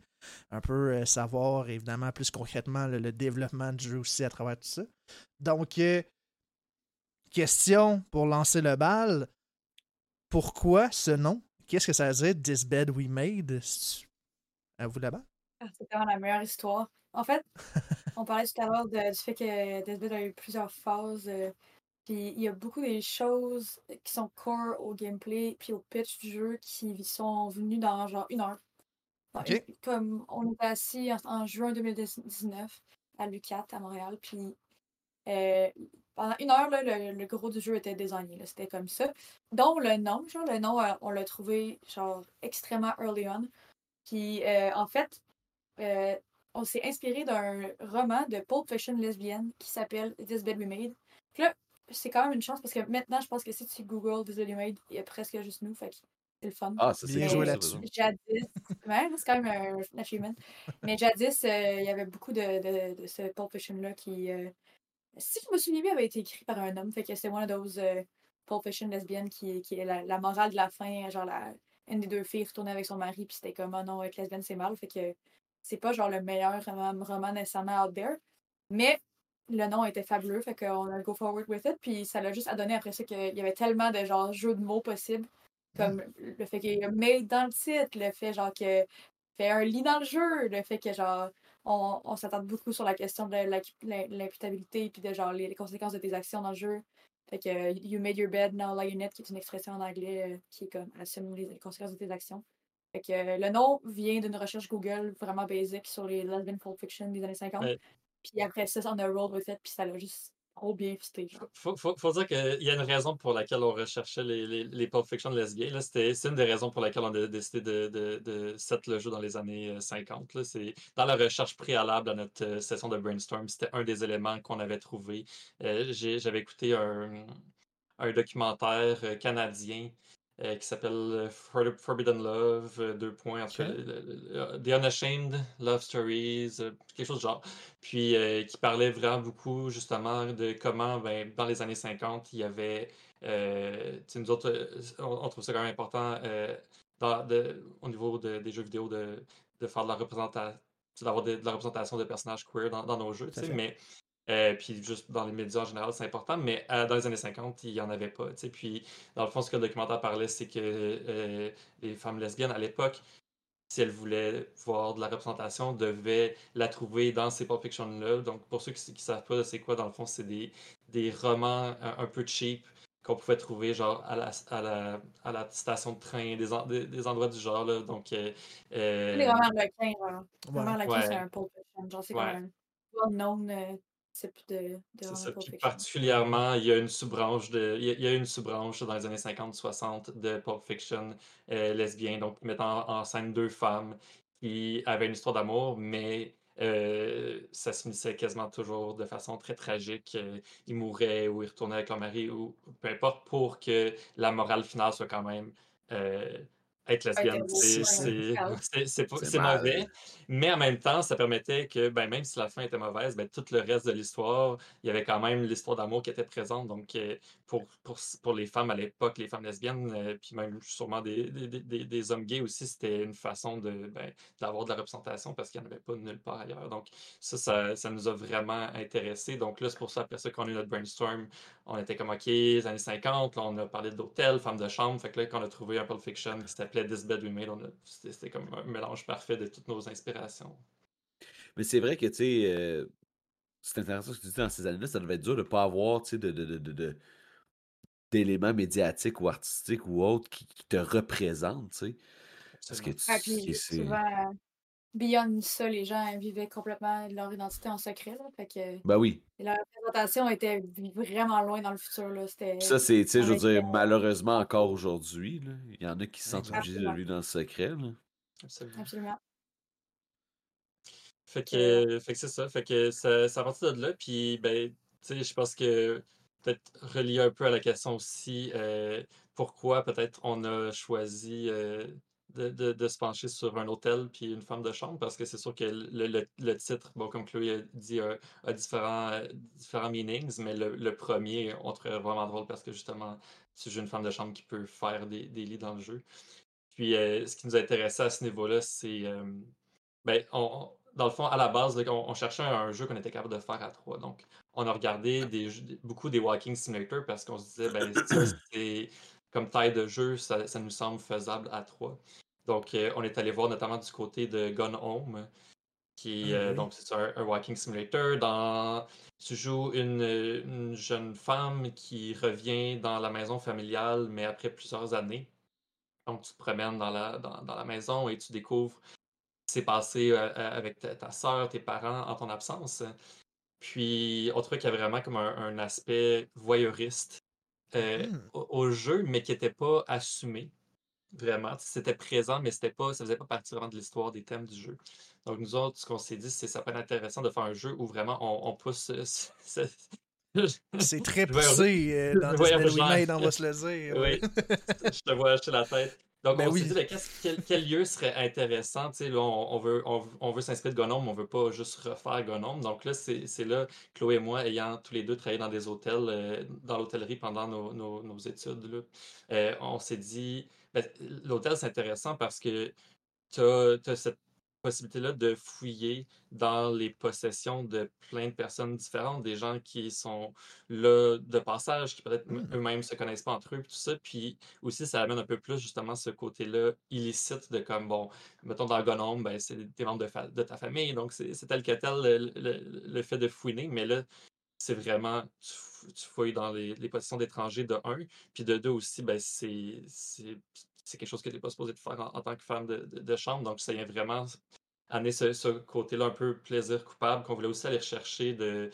ben, de, des- des téléréalités, par exemple, ou de ben, aller stalker des gens sur les réseaux sociaux. Donc, Ben euh, un oui. peu ce plaisir-là coupable de comme, aller fouiner dans la vie des gens euh, à leur insu. Donc, on trouvait que l'hôtel, puis le personnage de femme de chambre qui peut s'infiltrer dans les, dans les chambres des clients, euh, c'était le setting et le personnage parfait pour explorer cette question-là. C'est tellement intéressant parce que, je veux dire, le thème euh, du voyeurisme, euh, je vous ai, on l'a dit là, dans le jeu, c'est ultra présent. là. Même dans le démo, tu sais, euh, tu l'as clairement vécu. Oh oui, ben oui, ben oui, tu fouilles dans tout. là. Moi, je fouillais dans tout. Tu fouilles dans euh, tout, puis tu te rends compte qu'il y a quelqu'un qui te watch. là. Mais euh, le thème du, du voyeurisme, puis tu l'as dit un peu, Olivier, c'est tellement rendu commun, mais on s'en rend pas compte en 2023. Tu sais, on, on fait tout Ouais. ça stalker à un certain point, tu sais, les réseaux sociaux de quelqu'un qu'on connaît ou qu'on connaît plus ou moins, ou, euh, tu sais, les téléréalités, je veux dire, à soir, c'est la finale d'OD, il y en a combien qui écoutent ça, tu sais? Euh, Ah, mais c'est comme une forme de voyeurisme, genre. Tu viens de m'apprendre ça. Ben non, mais en tout cas, ça a été mentionné dans le chat au tout début. Mais merci aux gens du, du chat euh, qui, qui regardent cette émission au lieu de regarder OD. euh, Ben, la finale l'urgent de Vraiment, show est définitivement plus importante. Oui. 100% d'accord. 100% d'accord. Je pense que oui. Tout ça pour dire, euh, non, le thème du voyeurisme, je veux dire, à notre époque, c'était tellement présent, puis euh, je veux dire, on le nomme plus comme tel, mais en 1950, euh, je veux dire, c'était plus difficile, j'ai envie de le dire, tu sais, c'était plus, Ben, c'était ben, moins je pense- subtil, je veux le dire comme ça. Je, je pense qu'aujourd'hui, le voyeurisme a d'autres facettes. Tu sais, mettons, comme Mhm. là, dans Bad Women en 1950, c'est, femme de chambre, comme tu dis, c'est le genre de personnage parfait parce qu'elle a le droit de rentrer dans les chambres, puis elle n'a pas le droit de fouiller, mais tu sais, elle a l'opportunité de. Nous, aujourd'hui, c'est, médias sociaux, euh, Internet, euh, name it, il y a 36 000 accessible, ça. Ben, c'est ça, exactement. C'est quasiment rendu Ouais, dans les trop années 50, facile c'était maintenant. pas. euh, C'est ça.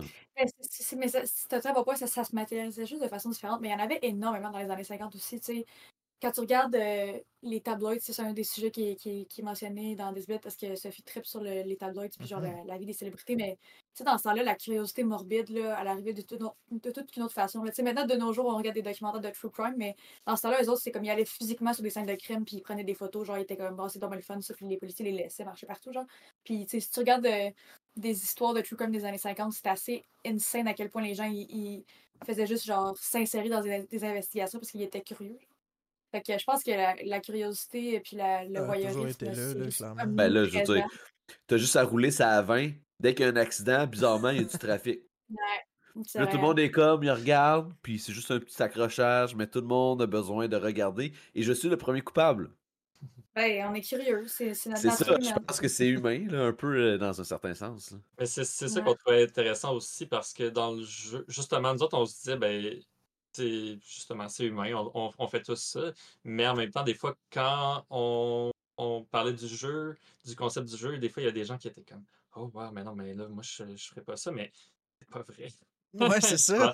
Tout- C'est ça. Comme, comme tout le monde, tout le monde le ferait. Puis c'est ça qui est intéressant des, des- des jeux vidéo, c'est que c'est à la limite, même si t'es comme Ah, tu sais, je voudrais pas perdre ma job ou whatever, donc je le, je le ferai pas pour cette raison-là, mais le, le- le jeu te permet de le faire dans un cadre euh, sécuritaire. tu sais, Mais nous autres, c'est important de pas vraiment.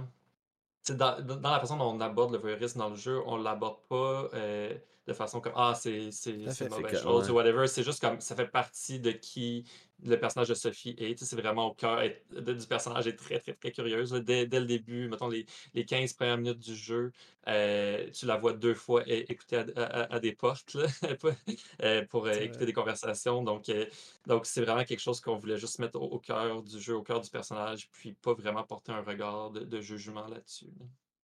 Non, clairement. Puis, ben, c'est intéressant parce que, ben, ça a été dit, mais c'est pas quelque chose qu'on voit souvent. Encore moins dans les jeux vidéo, en tout cas, pour ce que je connais. Ben, je pense que c'est pas un thème qui est poussé autant. Non, c'est ça. Je suis d'accord Ben. C'est ça, pas. tu sais, des, des fois c'est présent, mais c'est pas comme. En tout cas, moi j'ai l'impression, j'ai pas fait, pas tant joué au jeu, mais j'ai regardé les gens jouer aussi. Mhm. Euh, j'ai l'impression que le voyeurisme, mettons maintenant qu'on en parle, puis là c'est c'est plus clair à- à mes- euh, pour moi aussi, mais j'ai l'impression que c'est un, un thème qui, qui, qui fait partie du corps du jeu, là. en tout cas, une, au moins des deux, trois thématiques Ouais. euh, prin- principales. là. Oui, mais c'est justement ça qu'on trouvait, c'est que, tu sais, là, j'ai donné, donné l'exemple de Gnome, mais n'importe, tu sais, de, de Last of Us, on- dont on parlait plus tôt, tu, tu- tu te promènes, tu rentres dans, dans- dans les maisons, tu peux trouver des lettres, tu peux trouver, ou whatever, Bioshock, que tu peux trouver plein de Mhm. audiologues. Il y a tout le temps ce, ce côté-là, c'est juste que justement, c'est pas vraiment, genre, les, les- les développeurs assument que les, les joueurs vont avoir envie de fouiller puis de, de trouver ces petits trucs-là, mais ça fait pas par, c'est pas vraiment un thème intrinsèque du, du jeu. Ben ouais. Puis c'est surtout l'intention, tu sais, comme votre personnage dans le jeu, comme tu l'as dit, ça fait partie de sa personnalité. Quand tu joues à Bioshock, tu sais, ça fait partie du jeu.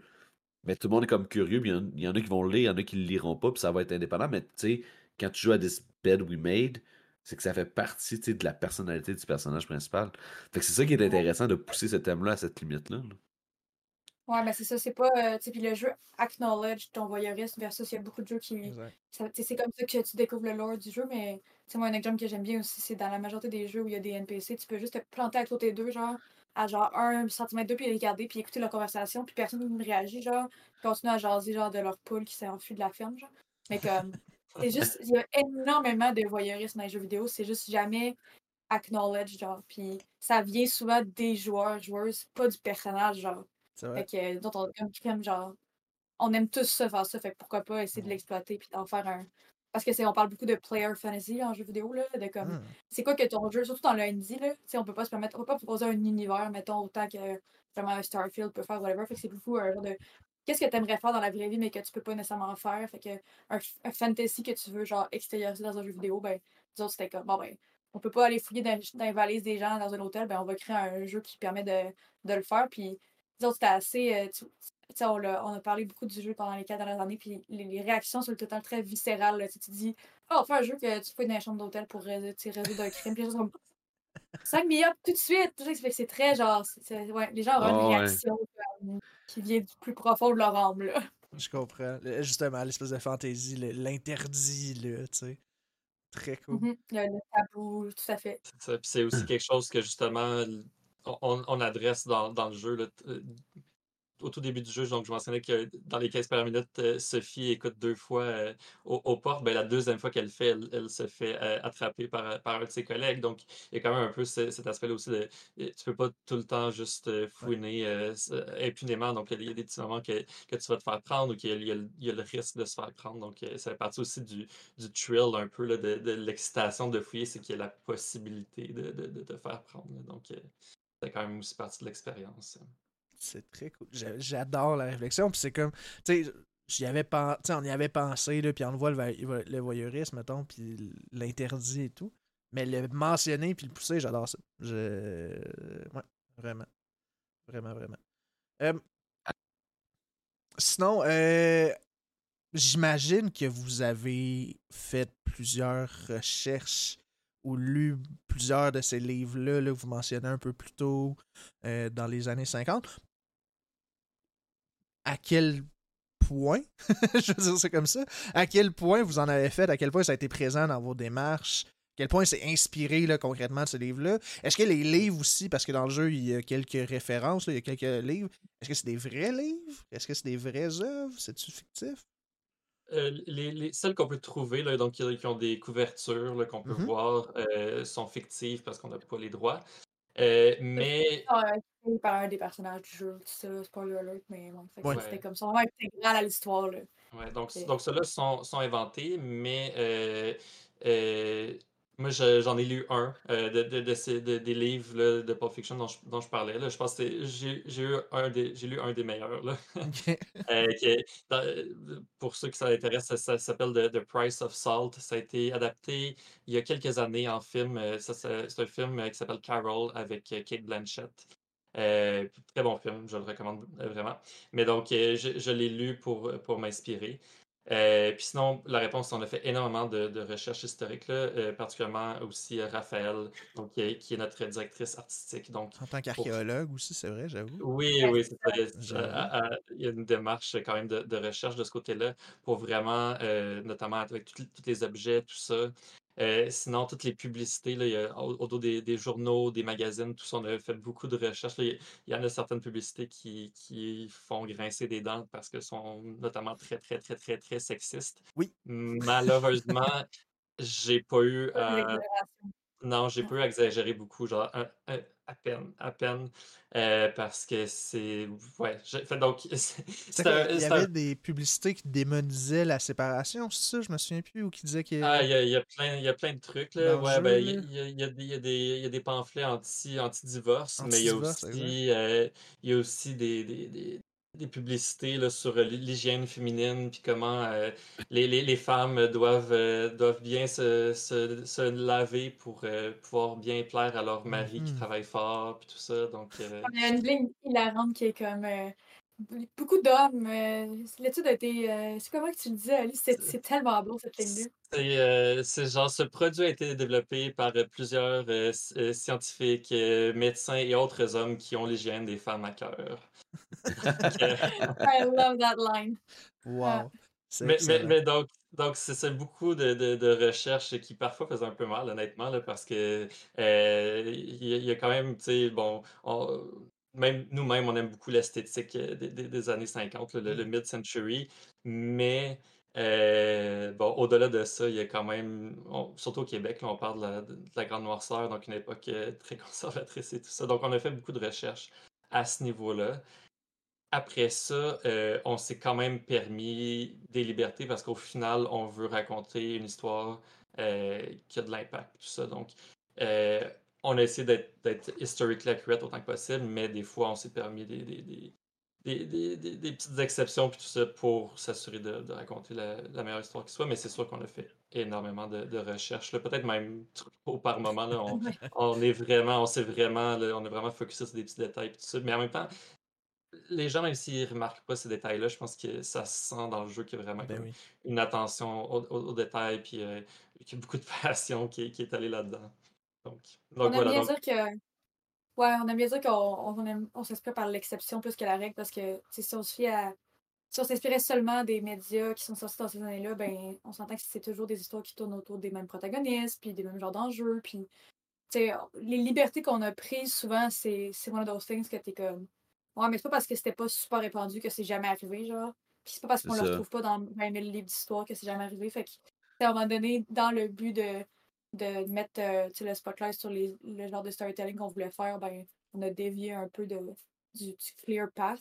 Mais, à part des petites affaires vraiment, juste que comme ça aurait complètement brisé l'immersion, genre le fait qu'il n'y a pas de standardisé sur téléphone, des affaires de même, c'est comme 99,999% des trucs qui sont comme historically accurate. là. yeah. Euh, je je sais pas si euh, on veut euh, tout de suite euh, répondre à des Ben, questions du chat, mais je vais on envoyer peut, une on là, qui est peut. intéressante. Oui, On ben peut, oui, je ben peux- oui, je on, peux, on l'a euh, noté, là, mais on peut y aller. On oui, peut y aller tout de suite. Je peux, je peux la nommer là, pour les biens de l'audio. Euh, ça a été mentionné dans mon stream justement par toi, Oli- Olivier, puis je trouvais ça intéressant. Euh, tu nous avais mentionné que les acteurs qui faisaient les voix des personnages, c'était les mêmes acteurs qui faisaient la voix en français et en anglais. Et euh, ben, est-ce que c'était euh, important pour vous que ce soit le cas, que ce soit tout le temps la même personne? Ou c'était quoi la réflexion derrière ça, en fait? Absolument. Je pense, je sais pas si Chloé, tu vas en parler parce que, en fait, euh, on s'est fait beaucoup chier pour euh, pouvoir euh, faire ça parce que ça se fait pas beaucoup apparemment. puis Hmm. c'est parce que c'est dans le fond c'est dès que tu changes de langue c'est une agence différente. Donc en français c'est l'UDA, et puis en anglais c'est l'ACTRA. Et donc il fallait faire des ententes différentes avec les deux agences même si c'était le même acteur. là. Donc ça a été quand Il même. fallait trouver des acteurs qui étaient signés pour les deux parce qu'à partir du moment que pour les personnes que ça l'intéresse, là, c'est la, la, quand, tu fais affaire avec l'UDA ou l'actrice, c'est les unions qui protègent les comédiens comédiennes dans toutes les industries. Puis euh, f- pour, dans le fond, dès que tu es une production UDA ou une production ACTRA, ça veut dire que dès que tu engages une personne qui est dans l'UDA ou l'ACTRA, tu es obligé que tous tes acteurs soient UDA ou ACTRA. Fait que nous autres, étant donné qu'on voulait que ce soit les mêmes acteurs qui jouaient les rôles en français et en anglais, il fallait qu'on trouve des, des acteurs qui étaient signés aux deux, genre. Puis c'est Hmm. vraiment pas facile. C'est vraiment une minorité des comédiens et comédiennes québécois qui euh, sont dans les deux unions parce que c'est compliqué dans les deux unions. Il faut que tu aies des crédits, il faut que tu aies fait des tournages gratuits. Fait que c'est super compliqué. Fait que ça a vraiment limité le pool de gens qu'on pouvait aller voir. Puis honnêtement, on a été tellement chanceux parce que genre, je voudrais que ça soit personne d'autre que nos acteurs et actrices actuels. On a le cast le plus phénoménal du monde, je les aime tellement. Mais ouais, au niveau administratif, là, ça a été vraiment compliqué. Puis maintenant qu'on sait comment le faire, la prochaine fois, ça va être beaucoup plus simple. Clairement. Mais il y a comme beaucoup de choses qu'on a faites dans l'indépendance, genre on, on- on tenait vraiment à le faire nous-mêmes. Parce que de un, on voulait, on trouvait ça important que, mettons, un lead dirige les acteurs, parce que, justement, avec son background en cinéma, tu sais, en jeu vidéo, c'est pas quelque chose qui fait beaucoup, que ce soit les directeurs créatifs qui dirigent les acteurs, tu sais. Euh, mais nous autres, c'était comme nonsensical que ce soit quelqu'un d'autre qui fasse la direction d'acteur, parce que, ça aurait beaucoup perdu, l'essence du travail de lead, genre, fait qu'on trouvait ça vraiment important de le faire. Puis aussi, ben, on se disait, en le faisant nous-mêmes, la prochaine fois, ça va être beaucoup moins difficile, parce que quand tu fais affaire avec des, des contractuels, des compagnies qui, le font à ta place, ben, c'est sûr que c'est beaucoup plus simple, mais souvent c'est plus cher. Puis après ça, ben, tu recommences à zéro à chaque fois, tu t'as pas les apprentissages. Fait que nous autres, on a eu beaucoup de nuits blanches qui ont involve cet aspect-là, mais on l'a fait, puis là, la prochaine fois, on va être prêt. Fait que j'ai aucun regret, là, ça a valu la peine. Puis je trouve que ça rajoute quelque chose de tellement charmant, puis la majorité des joueurs joueuses s'en rendront probablement pas compte, mais Mhm. pour les personnes qui sont francophones ou bilingues, genre de savoir que tu peux juste changer la langue en plein milieu de ton playthrough, puis que les, genre, les, les personnages vont pas soudainement changer complètement, comme dans tous ouais. les jeux puis les films, c'est c'est pas la même performance. Genre. Euh, je pense que c'est quelque chose qui nous tenait vraiment à cœur, puis on a, on a tenu à le faire. Là. Ouais. Puis aussi un autre truc particulier qui, je sais, euh, parce que j'en ai discuté dans, dans un, dans un autre podcast, euh, et un peu de la surprise des fois que les gens, euh, surtout je pense, mettons, des, des gens en France, euh, c'est qu'ils ont, bon, des fois, en partant, il y, a, des gens qui sont juste complètement déstabilisés par l'accent québécois, puis ça, ça les turn off, si on veut. Euh, mais il y a d'autres gens qui, en fait, nous reprochaient quasiment de ne pas être allés assez loin dans l'accent québécois, avec l'accent québécois dans, la version française. Parce que c'est pas, à part, il y a un ou deux personnages qui sont peut-être un peu plus accent québécois euh, stéréotypés. Mais il y a des gens qui sont surpris parce que, en fait, par exemple, euh, Victoria Diamond, qui joue Sophie, notre personnage principal, elle vient de la Nouvelle-Écosse. Donc, à la base, elle est anglophone et elle parle très bien français, mais dans la, donc, dans la version française, elle parle en français, mais avec un accent un peu ang- anglophone. Donc, les, les gens sont un peu surpris du fait que dans la version française, ben, il y a une variété d'accents. Il n'y a, pas juste. Puis, ah, c'est un peu ce que j'expliquais l'autre jour. euh, euh, dans, l'autre podcast, c'est que ben, je trouve ça plus réaliste, en fait, parce que ben, tu te promènes dans les rues de Montréal, t'entends pas tout le monde parler avec le, le même accent québécois stéréotypé. Donc, euh, c'est ça, on, on trouvait ça vraiment important, surtout en plus que le jeu se passe au Québec, d'a- d'aller chercher cette, cette couleur-là. Puis, c'est ça, d'avoir les mêmes acteurs, ben, euh, ça a vraiment facilité le processus de doublage parce que ben, les acteurs connaissaient déjà leur personnage. Là, en, ang- en anglais, dans le fond, on a, on a fait tout l'anglais euh, dans un premier temps. Puis euh, l'anglais s'est fait là, sur euh, un, un an et demi. Là, on n'était pas en, en- en enregistrement constant, là, mais à coup d'un enregistrement par semaine, un ou deux par semaine. Euh, donc moi j'ai passé là, puis les acteurs ont passé un an et demi avec ces, ces personnages-là. Donc quand il est arrivé le temps de, de faire la version française, ils connaissaient déjà les, les- les personnages par cœur, donc ça a vraiment facilité le, processus. C'est-tu un gros travail quand c'est seulement narratif que ces acteurs-là s'imprègnent du personnage puis de leur personnalité? Co- Comment ça se travaille, ça, tu- tu- Ouais. contrairement à un film? Ouais. Ben, ça a vraiment été euh, un travail euh, itératif, je dirais, là, de session en session. Euh, on trouve le personnage. Puis c'est au début, ben, c'est sûr que de mon côté, c'est la grosse partie de ma job quand je suis en, en direction d'acteur, c'est de vraiment euh, justement les diriger. Donc de m'assurer qu'ils gardent le personnage, qu'ils vont dans la bonne direction. Mais après ça, c'est ça qui est le fun aussi, justement, mettons, en, en travaillant avec ces acteurs-là sur un an et demi, ben, vers la fin, moi, j'ai beaucoup moins de travail à faire, si on veut, Ben parce oui. que justement, maintenant, ils connaissent les personnages, puis donc, je, les oriente encore un petit peu, mais, euh, mais beaucoup, beaucoup moins parce qu'ils ils- ils savent par eux-mêmes dans quelle direction aller. Donc, euh, c'est ça, c'est vraiment un, travail. Puis aussi, euh, ce qui était, ce qui était le fun, puis au, début, la première session qu'on a fait, on a fait, on a juste mis les répliques dans un fichier Excel. Ça a vraiment pas bien fonctionné. J'ai vraiment pas aimé l'expérience. Donc finalement, euh, puis dans le fond, les, acteurs faisaient juste les faire une à la suite de l'autre. Puis on s'était fait recommander cette euh, pipeline-là par d'autres euh, par d'autres gens. Puis finalement, j'ai décidé d'y aller, de m'inspirer de, de- mon background en cinéma, d'y aller vraiment en format scénario. Puis je donnais la réplique aux acteurs. Donc je, je, faisais vraiment l'autre personnage. puis les acteurs, faut le préciser, ne se sont jamais rencontrés euh, en personne. là. Donc on a Oh. des scènes quand même assez intimes entre euh, Sophie et Beth ou Sophie et Andrew, mais ils se sont jamais rencontrés. Donc euh, c'est vraiment moi qui, en les dirigeant, en leur, en leur donnant la réplique, euh, m'assurais que ben, on- là, on faisait une partie de la conversation, puis qu'on allait faire l'autre partie dans peut-être deux mois avec l'autre acteur, que ça allait éventuellement. Ben, c'est sûr que ça marier doit ensemble. faciliter le- le- le- le- la fluidité de la conversation. là. Ouais. On se rappelle que c'est euh, en pleine pandémie aussi, là. Probablement c'est que la prochaine Ouais, fois, oui. qu'ils soient tous ensemble, mais là, d'avoir comme des micros vraiment proches un de l'autre, euh, c'était comme même pas envisageable à ce moment-là. Fait que le prochain jour, on va essayer quand même potentiellement de, de les. En tout cas, peut-être pas pour Au toutes moins, les scènes, au moins pour certaines scènes, ouais. C'est sûr, mais puis tu sais, c'est ça, c'est aussi des limitations de budget un peu parce que bon, ça, ça, ça coûte, ça coûte cher quand même, des acteurs puis les, les studios, Ah oui. ça. Mais, euh, mais non, c'est ça, c'était Yeah, exact. Mais, euh, mais c'est ça, fait que pour, ré- pour répondre à la question, oui, c'était vraiment important pour nous.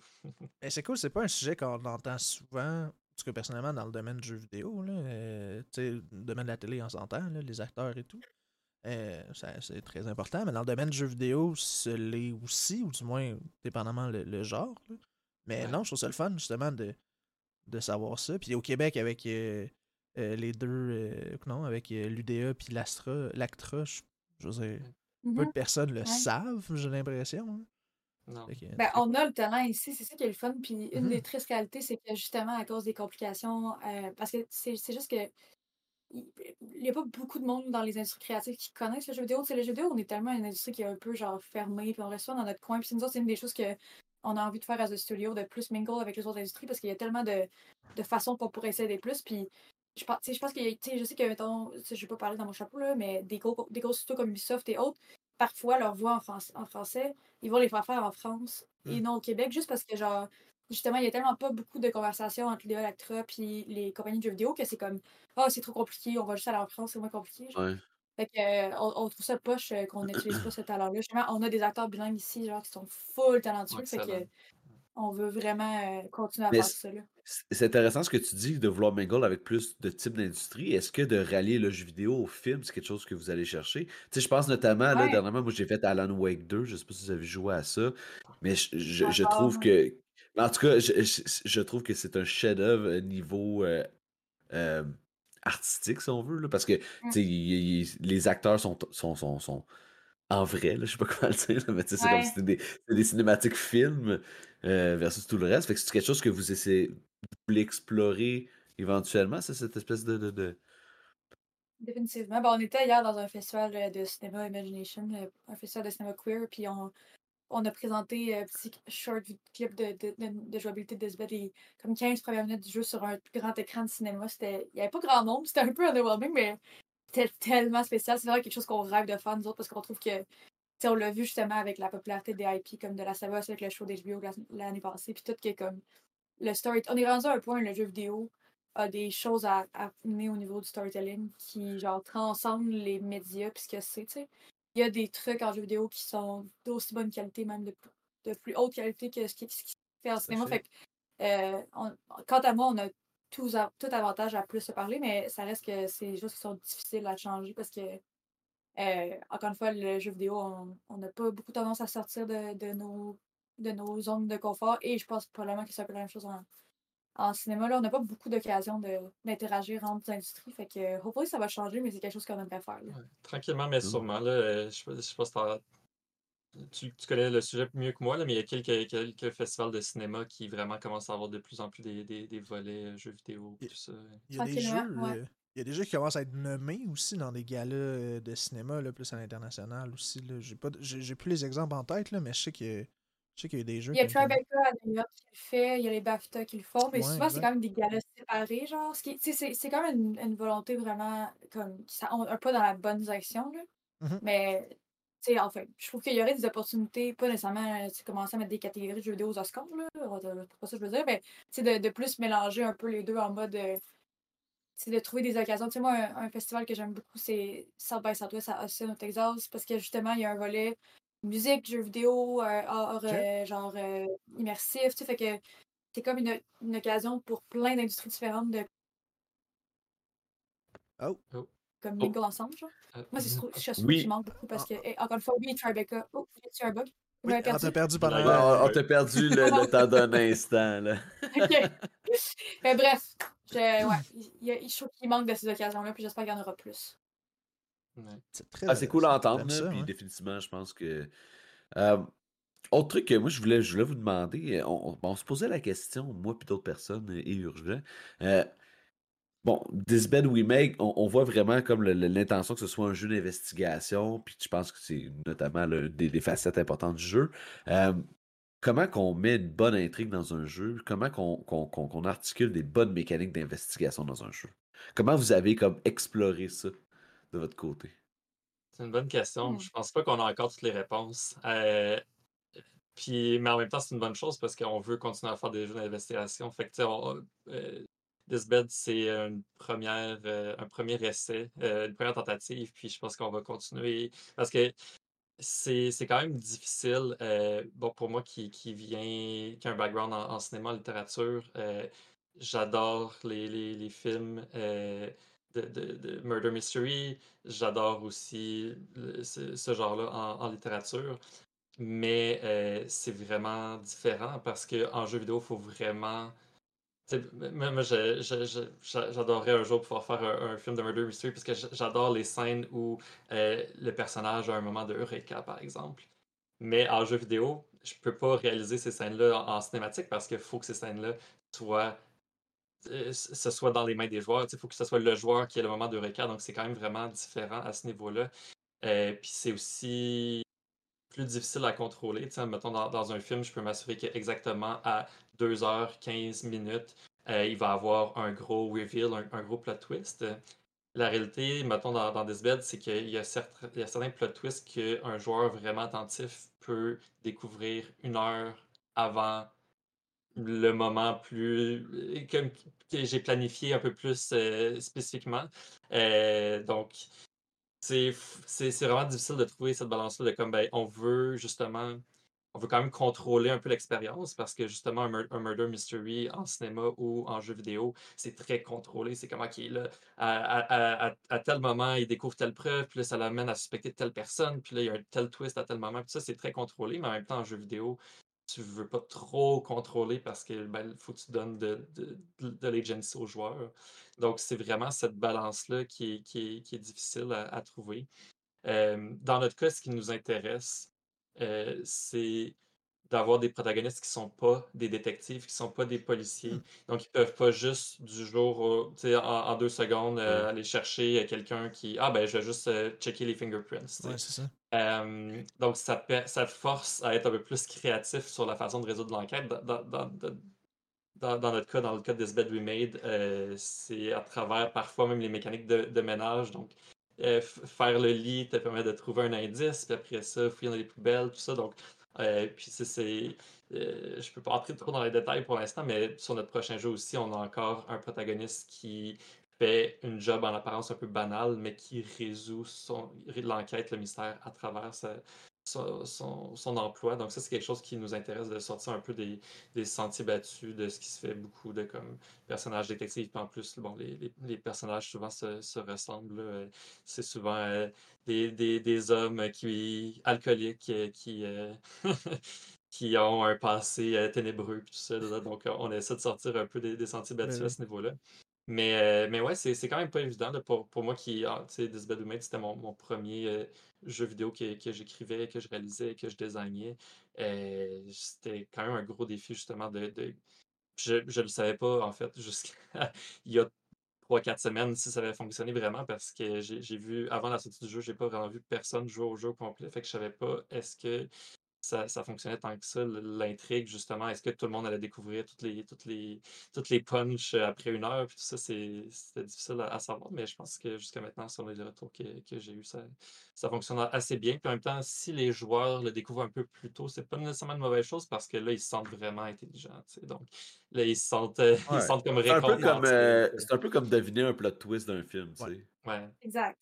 100%. C'est, même si tu l'as prévu à 2h15, Mais- comme tu dis, si quelqu'un le devine avant, tu sais. Il faut que tu juste le confirmer, tu sais. Ouais, il faut peut-être le confirmer aussi, c'est ça. C'est bien beau dire, je suis pas mal sûr que c'est ça, mais tant que tu l'as pas fait, tu le sais pas. Tu sais, t'es pas sûr à 100%, j'imagine.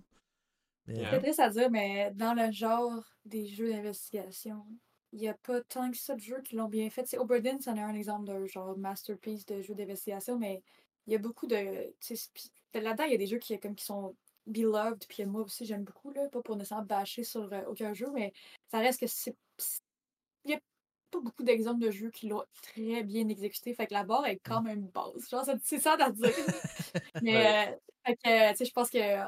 Nous autres, on s'est vraiment cassé la tête pour que. tu sais, De, de trouver cette balance-là, l'agency, là, mais la réalité, c'est que, genre, quand t'aimes le genre, tu sais, puis justement, comme tu disais, tu sais, il y a quelque chose de quand même assez particulier du fait que même, même dans des films, tu peux l'avoir eu le Eureka avant le protagoniste, puis moi, c'est ça que je trouve qui est, qui est, qui est fou, qu'il n'y ait pas beaucoup de jeux d'investigation out there, c'est que genre, je trouve que les, les films puis les séries d'investigation, c'est tellement interactif parce que tu passes le, l'entièreté de l'expérience à. Tu es complètement passif, tu es juste un, un téléspectateur, téléspectatrice, mais tout le long dans ta tête, t'es un détective. Genre, t'es en mode, ok, moi je pense que Ouais. c'est lui, oh non, lui, il a un alibi, tu sais.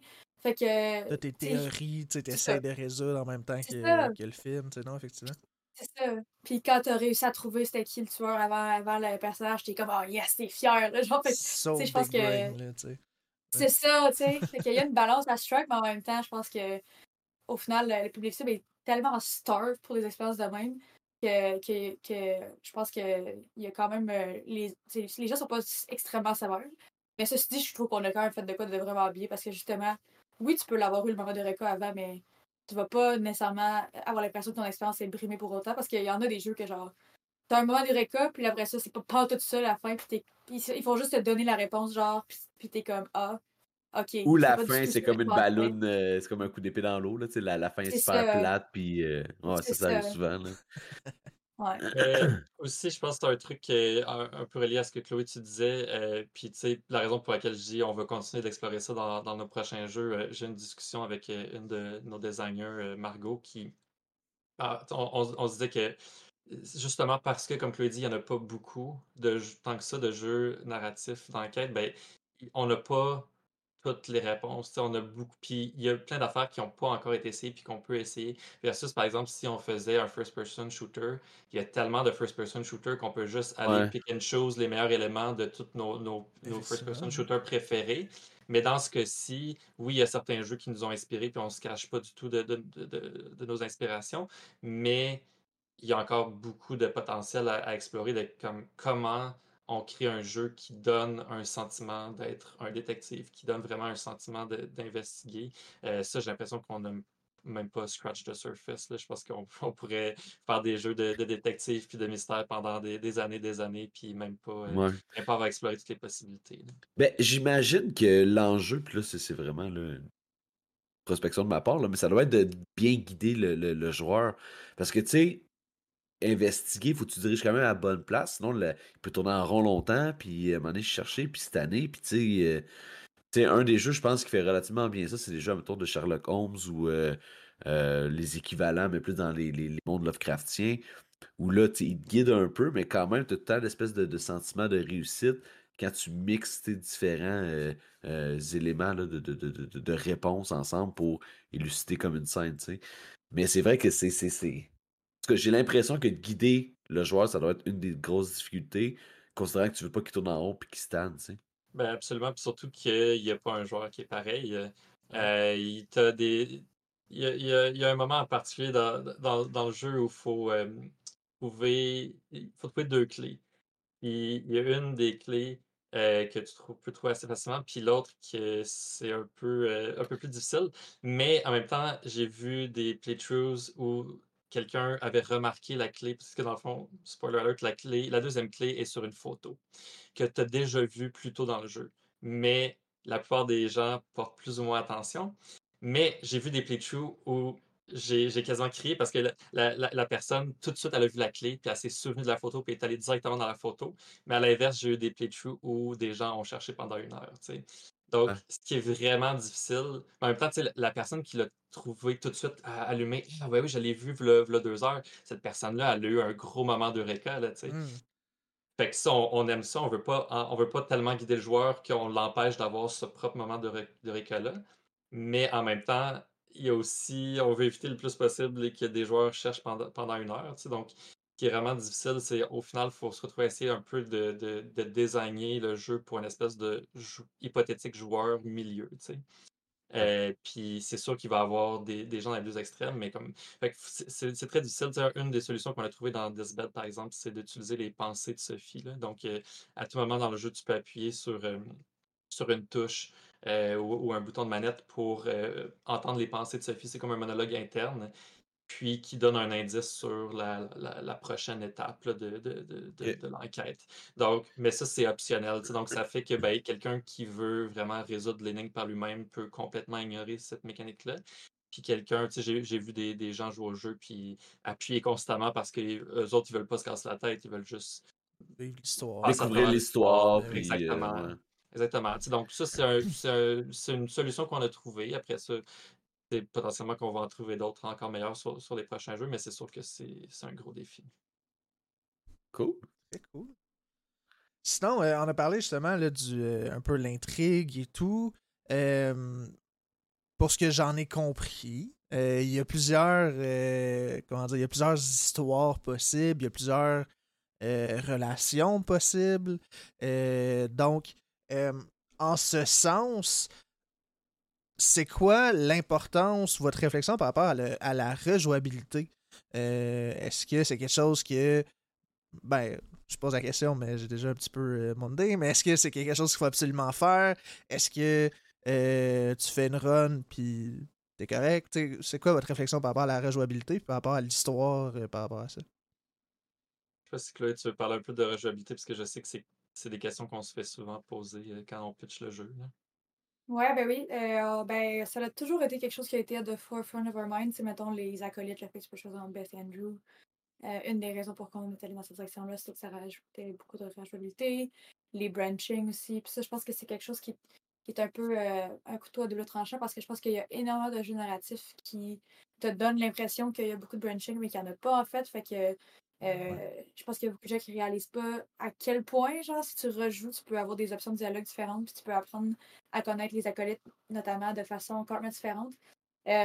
Mais, euh, mais oui, on, honestly, j'ai quand même été pleasantly surprised d'à quel point, genre, l'aspect de rejouabilité était là. Parce que moi, dans ma tête, la façon dont je le voyais, c'était comme tu joues une fois, puis là, deux, trois semaines plus tard, tu, tu, tu repopes euh, le, le jeu, puis tu rejoues une deuxième fois. Mais comme le- nombre de personnes qui nous ont dit qu'ils ont rejoué une deuxième fois directement avoir joué une première Ouais. fois, c'est comme, je dirais plus que le 50%. là. C'est genre assez, euh, assez incroyable à quel point comme les gens réussissaient à comprendre que leur expérience pouvait être complètement différente s'ils agissaient différemment.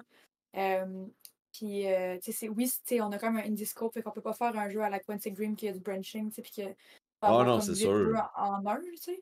Mais ça reste que justement, tu- selon la façon dont tu nettoies les chambres, quels objets tu jettes, quelle, quelle euh, réponse tu donnes à certains choix de dialogue, etc., ben, ça peut faire quand même que tu vas avoir une fin qui va te satisfaire ou non, ou en tout cas te laisser sur ta fin un peu. Fait que on est très content d'à quel point euh, les gens ont envie de rejouer. C'est comme vraiment un bon signe, je pense. Mhm. Il y, a- il y a Euh, combien de fins dans le jeu?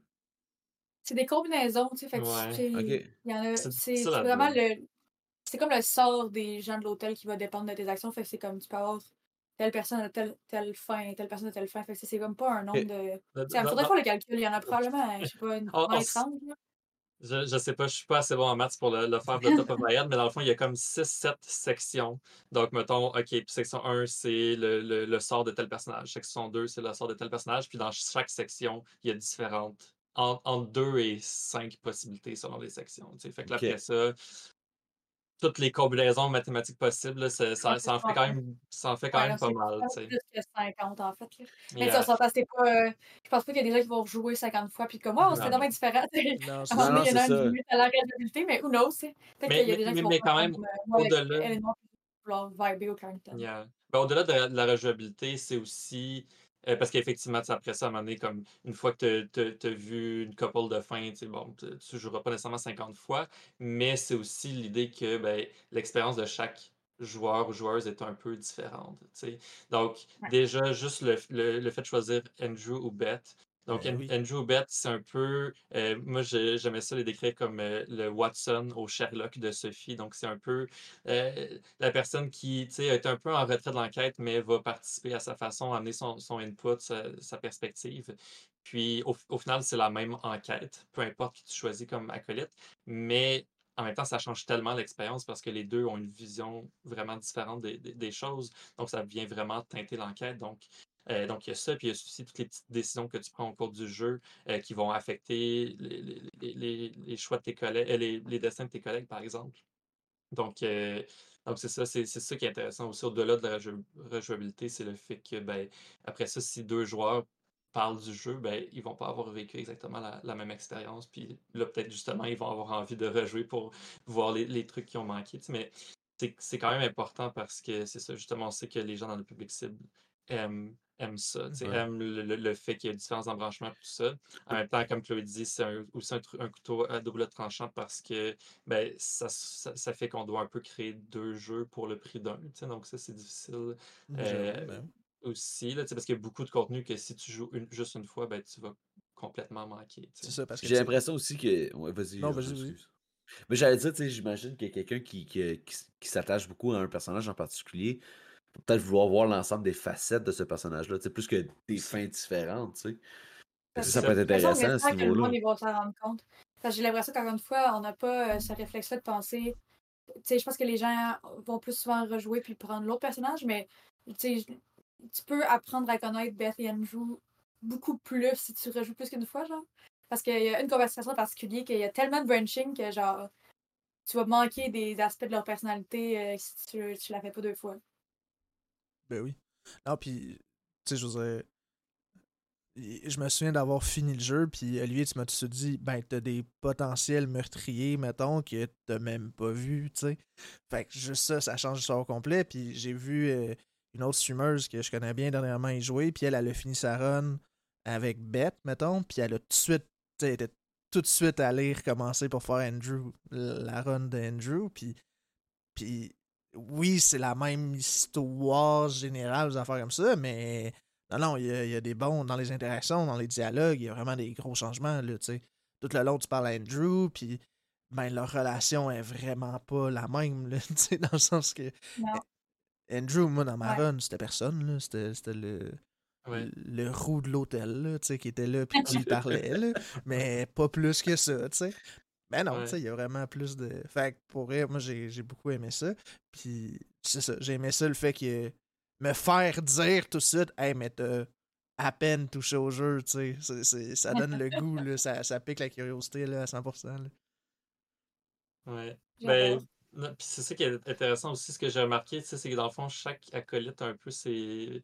Entre Beth et Andrew, a un peu ses, ses propres préjugés, puis tout ça. Mhm. Fait que Ouais. ce que j'ai remarqué, puis en fait, c'est pas préjugés envers certains euh, invités de l'hôtel, plus que d'autres. Donc, ce que, ce que j'ai remarqué, c'est que le, le, le choix d'a- d'acolyte peut des fois amener qui.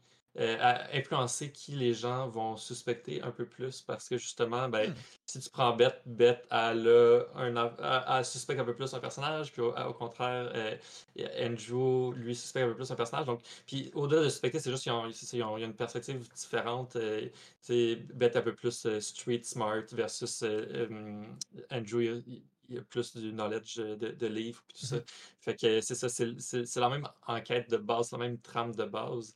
Mais c'est ça, c'est vraiment l'expérience qui est différente. Puis même aussi, vers la fin du, jeu, il y a un interrogatoire de police puis qui se passe peu importe tes actions, mais cette, cette même scène-là peut être complètement. Genre, le, le, le, feeling de cette scène-là tout dépendant de tes actions avant dans le jeu peut être complètement différent. Le, niveau de, de, stress, parce que dans le fond, on a un système de musique dynamique pendant cette, cette scène-là. Donc, tout dépendant de, de du niveau de, suspicion du détective, dans quel point le détective te suspecte de certaines choses. Euh, soit la, la, musique, c'est juste une petite trame de fond, soit c'est vraiment une, une, soundtrack vraiment intense, stressante. Donc, euh, tu sais, c'est avec ça qu'on essaie de jouer, de comme on peut pas se permettre, pour des, en raison de contraintes budgétaires, de juste faire quatre scènes complètement différentes. Fait c'est une seule scène avec de l'embranchement, mmh mais on, change quelques, on tweak quelques petits trucs ici et là, des, répliques ici et là, la musique, l'ambiance sonore, euh, peu importe, pour que l'expérience soit, soit différente. Au final, la façon dont tu expériences la, même scène soit différente. Donc, c'est des façons qu'on utilise de qu'on a utilisé de, ça, de, d'avoir de la, de la rejouabilité, même si on peut pas on peut pas se permettre de créer 3-4 jeux pour, pour le prix d'un. C'est juste pas faisable à, notre budget, mais on trouve d'autres trucs comme ça. C'est super intéressant. La musique, par exemple, dans, dans, la scène que tu parles, moi, ben, là, tu nous le dis, mais normalement, on le sait pas. Dans le sens que tu le fais une fois, tu t'en rends pas compte, mais logiquement, tu le refais, puis sans nécessairement te le dire, mais l'ambiance va être différente, tu sais, tu, vas le C'est ça, c'est pas nécessairement des choses que tu vas, que tu vas remarquer, mais c'est ça, c'est vraiment une question de, de, feeling, puis en plus, mmh c'est ça, ben, tout dépendant, tu sais, c'est la même structure de base de la conversation, mais tout dépendant de euh, à quel point euh, le détective suspecte Sophie, ben, il y a certaines répliques des fois qui, il y a comme deux versions, tu sais, une version s'il la suspecte pas, une version s'il la suspecte, donc c'est vraiment comme l'accumulation de toutes ces petites choses-là qui va créer une expérience vraiment différente en fonction de ben, qu'est-ce que tu as fait ou pas fait mmh euh, euh, dans, dans, ta run. Puis, euh, ouais, je pense que ça fonctionne, ça fonctionne quand même assez bien. J'adore ça. En, prenant en compte les, nos, contraintes, parce que on, on peut pas. on n'a pas le choix d'y revenir dans le sens que comme aucun jeu vidéo, mais particulièrement aucun jeu vidéo indie est fait in a vacuum. Là, euh, à partir du moment où on, commence à parler de, des choix créatifs qui ont été faits sur le jeu, il n'y a quasiment aucun choix créatif qui a été fait sans une contrainte de, temps ou d'argent. Donc, mais c'est ça. Au final, mon, défi, puis le défi, je pense, de, l'équipe euh, au complet, c'est make the most of it. Fait en, en, fonction des contraintes, essayer de vraiment comme, pousser le plus loin qu'on peut très cool. Puis effectivement, je veux dire, en tant que gamer, tu sais, je veux dire, nous, on en parle beaucoup là, avec des studios et tout, là, mais en tant que gamer moyen, je veux dire ça comme ça, euh, on se rend pas compte de l'argent qui est inclus là-dedans, tu sais, le développement, puis les difficultés aussi d'un développement euh, plus indie, mettons, tu sais, puis les... Fait que non, c'est intéressant, puis c'est important, je pense, de, de, le mettre de l'avant, tu sais, parce qu'il est bien beau faire, vouloir faire un jeu narratif de 45 heures qui a de l'allure puis qui est bon, mais je veux dire, la réalité, c'est 45 heures de gameplay. Euh, puis tu sais, au final, avec votre jeu, c'est. Je sais pas que c'est 45 heures, là, mais juste avec la rejouabilité possible, puis vous l'avez dit, là, c'est quand même euh, des fois presque deux jeux en un, tu sais, à cause des possibles, euh, possibles histoires et tout. Mais tu sais, c'est tout des, des, calculs à faire, c'est toutes des choses à prendre en considération que pour un studio à 15 dans votre cas, c'est pas. Ça a ses limites aussi, là, tu veux pas. Puis pas juste ça, tu sais. Oh, vas-y, vas-y, vas-y. Non, j'allais dire, mais c'est pas juste ça. Tu sais, ce qui est le fun, au moins, c'est que vous essayez de trouver des solutions qui sont créatives et qui répondent en même temps à vos contraintes et pas juste trouver une solution cheap. Tu sais, il y en a des jeux, des fois, là, tu vois que tu as l'impression qu'ils ont pris la solution facile. Juste parce que c'était la plus facile à implémenter, puis la moins chère, puis la ci, puis la ça. Puis ça, ça, ça enlève beaucoup de valeur, je trouve, au jeu. Mais tu sais, je vous écoute parler, puis j'ai entendu Urgent m'en parler aussi, puis j'ai pas l'impression que le joueur va ressentir ça en jouant à votre jeu. Tu sais que malgré les contraintes budgétaires, au moins c'est des solutions créatives, tu sais. Ouais, tout à fait. Et puis j'allais dire, c'est ça, en cinéma, avec le, les billboards, tout ça, tu sais, les gens, on sait les budgets des films. On sait, ils ont coûté combien à faire, puis on sait combien ils ont rapporté. Fait que c'est très facile pour les gens qui se lancent en. Ben, c'est facile. Il n'y a rien de facile dans le cinéma, là, mais c'est plus facile pour les gens qui se lancent euh, dans ça de savoir exactement, tu sais, OK, mon compétiteur a coûté combien, etc la réalité, c'est que c'est sûr que si tu nous compares à freaking Red Dead Redemption 2, on le sait même pas. La réalité, c'est qu'on sait même pas d'écouter combien ce jeu-là. Genre, c'est impossible à trouver comme information, mais il a probablement coûté 100 millions de dollars. Genre, c'est comme. C'est Euh, une autre même- ball même game. Ah, C'est ça, c'est- Je pense qu'il estimait pas loin à 500 millions et plus. euh, comme Ouais, jeu, ça m'étonnerait pas, là. Ouais, c'est ça, c'est comme, c'est fou, l'argent puis le temps qui est investi dans ces jeux-là. Fait que c'est facile de. De, de, de, de- de- puis, enfin, c'est, bref, ça, ça coûte cher faire des jeux quand même. Puis Ben oui. on a des limitations assez significatives euh, en ça. étant des petits indés au Québec. Fait que, On a- euh, on on a, fait- euh, on fait notre mieux. On a une, une fraction du budget de Red Dead Redemption. Ouais, ouais. Que. Ah non, mais, Mais- c'est clair. Mais, c'est ça, mais, ça reste que euh, un, défi de notre côté, c'est quand même que le fait que le jeu soit en 3D, quand même réaliste, on s'entend qu'on n'est pas du tout au même niveau de réalisme, mais je pense que des fois ça invite un peu à la comparaison. Je pense que les gens des fois euh, assument qu'on est moins indie qu'on l'est.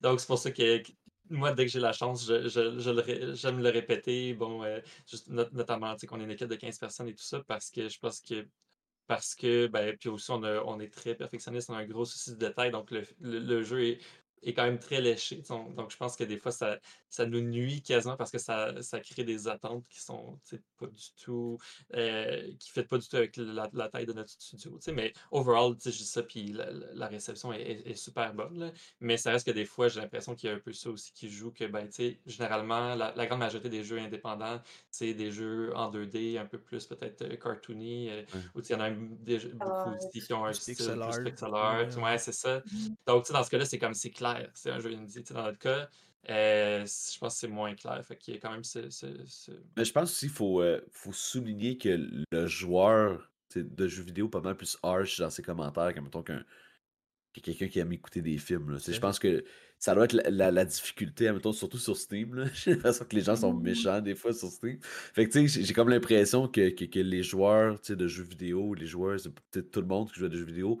sont plus harsh dans leurs commentaires et plus. euh, En tout cas, c'est l'impression. pense, je pense que c'est une minorité, mais tu sais, c'est c'est la minorité vocale. tu sais, C'est comme, comme sur Twitter ou whatever. Tu sais, t'en- t'entends les Exact. gens qui, qui parlent fort, mais il y a plein d'autres gens qui parlent pas à côté qui, eux, sont, sont satisfaits. là. Fait que, Exactement. Ah, honnêtement, c'est vraiment pas si pire. Là, on a eu quelques, en fait, quelques, quelques critiques négatives sur Steam qui, au final, nous font plus euh, sourire que d'autres choses. là. Des gens qui nous accusent de, de prôner l'homosexualisme et le divorce. Ah, Oui. Ah ben ben. oui. Ben, On Ben oui. oui. adore le divorce. Cas, on aime ça, le c'est ça. divorce. Vous devriez faire des pamphlets pro-divorce dans la vraie Ouais, vie. ouais, euh, puis les Ah, ouais. j'adore. Ça ferait parler. Un- Petit coup marketing. C'est ça, un petit Ah clin oui. d'œil au jeu. Là, vous les faites avec l'esthétisme des années 50, mais genre pro-divorce. Oui au divorce. Exact, c'est ça. Pour vrai, en tout cas, je suis impressionné, c'est quand même wild là, comme accusation. Ben, en même temps, je veux dire, n'importe quelle œuvre euh, moindrement queer Ben oui. euh, tu sais, ils vont Yeah, un peu plus public, mettons, ils vont se le faire dire, là, c'est sûr. yeah. Mais non, Ouais, très il y a des cool. affaires quand même drôles. Ouais, clairement.